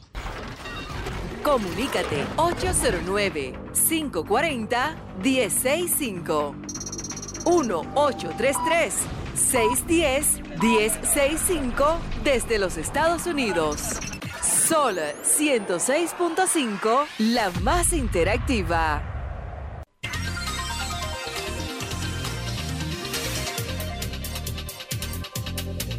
Sol de los sábados está al aire. Buenos días. Buenos días de nuevo para que ustedes vean que el León de Manhattan escuche el programa completo. Activo Ah, el león. bueno. Señores, eh, eh, jóvenes, para darles dos dos datos de aquí, de, de- de New York. El Sí. primero es que la gasolina ha bajado entre uno entre 1.20 y 1.30 eh, el, el galón. Eso es entre 70 y 80 ¿En pesos. qué está? Ah, en- el en galón York. Que aquí ha bajado aquí en, Nueva York. Y por otro lado, miren, señores, yo personalmente me tomé la iniciativa de hacer un sondeo, así con la gente que de blog y la gente que yo conozco. Y le pregunté a 25 personas eh, porque yo lo veía que estaban ahora fumando marihuana y yo nunca lo había visto fumando marihuana y le pregunté que a 25 que fumaban marihuana antes. De esos 25, 11 me dijeron que no fumaban marihuana antes, que la están fumando después que la legalizaron. Es decir, eso es para los que quieren que en Dominicana se legalice la marihuana. Vamos a tener por lo menos un 40% más que no fuman, entonces si se sigue ese patrón, y entonces van, se van a poner a fumar marihuana. Ahí están los Señores, datos bueno, del los León de datos Manhattan. León. Parece que le llamo a Rosel Vidal antes de llamar. Buenos días, está al aire, Sol de los Ay, sábados. Buenos días. ¿Cómo estás? Hola, hola. Hablo aquí del carrito. Yo quiero que tú me hagas una aclaración. Una decisión de, de, la, de, la, de la Secretaría de Educación de no pagar la inscripción. Ya aquí la están cobrando en el Colegio San Antonio, en el carrito. Mira, yo soy del PRM, yo soy crítico, igual que Ramón Artese. Y lo malo del PRM también como criticar, porque nosotros hablamos de cambio. Yo soy dirigente de la zona A, Domingo Valle. Bueno, Así a- que, mira que tú me dices, Liñete. Vamos a ver, Li- Liz Mieses, él dice que en una escuela de los Alcarrizos se está cobrando inscripción de pues Entonces, lo- manera que- que irregular. lo que tiene es que ir Atención, Ministerio de Educación. a- atención al ministerio y él de manera particular. escolar. Exactamente, ir a poner esa queja porque eso no es, o sea, eso Es está- eso- improcedente eso es e improcedente ilegal. en todo el sentido de la palabra, si es un- una escuela o un liceo público. Sol de los sábados. Buen día. Línea 1 está al aire. Aló, buenas. Sí. Yo quería saber si eh, sacaron eh, al el canal 23 de que que no se ve el programa de ustedes, de, del Sol de la Mañana. No, eh, hay que ver en qué operadora de cable nos está sintonizando, porque de hecho estamos ahora mismo al aire por Telefuturo Canal 23. Y en la pantalla de aquí de Telefuturo lo vemos. Buenos días, Sol de los Sábados. Muy buenos días, ¿cómo están ustedes? Estamos bien, gracias. Ah, mire, me sorprende un poco la entrevista de las dos distinguidas damas del PGM que dice que se está avanzando en cuanto a las posiciones importantes de la parte femenina.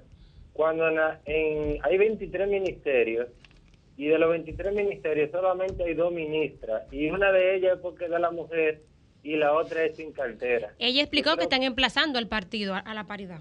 Yo creo que eso no estaba, no, pero ella dijo en un momento dado que estaban avanzando. Yo creo que eso es retroceso. En el trabajo supongo que están avanzando las mujeres. Sí, pero es un retroceso porque en el gobierno del PLD llegamos a tener tres ministras. Ahora solo hay dos. Buenos días, son datos y hay que darlo. Buen día.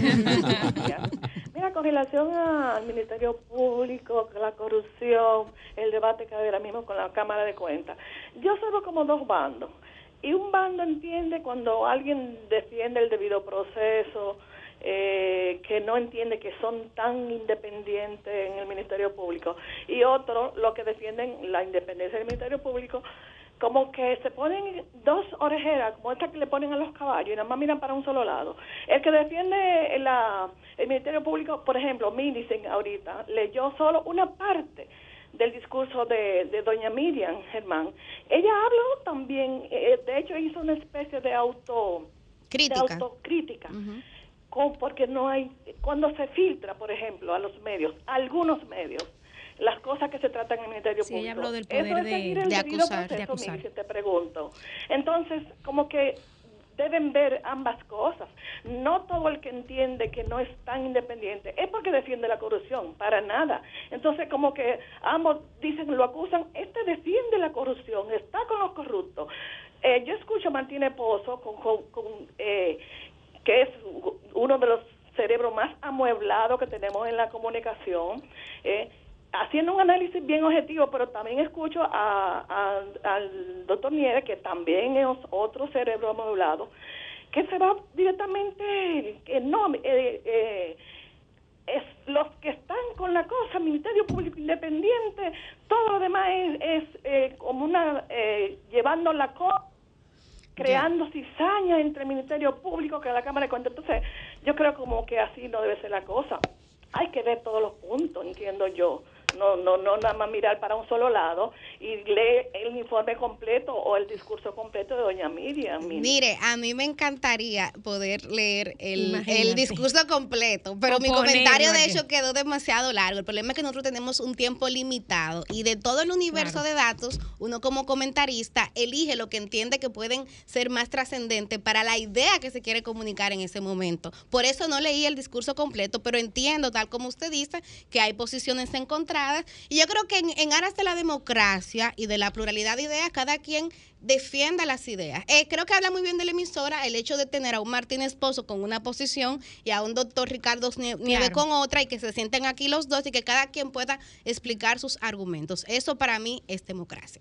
Yo creo que con esto hay que cerrar el sol de los sábados, toca. reiterando el agradecimiento. No, no me hagan Yo sí tengo preguntas. tengo una pregunta, ya que Cristian que Cabrera, sí, ya que hay que hacer preguntas. Claro, tú tienes una también, yo tengo una, tú tienes. No, no, yo sé que tú tienes una buena. Una buena. Ok, entonces, atención, don Antonio.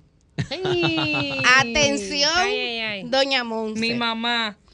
¿Cuándo será que el sol de los sábados irá a conocer en persona los excelentes servicios El y oferta gastronómica de Jalao, New. York? Navidad.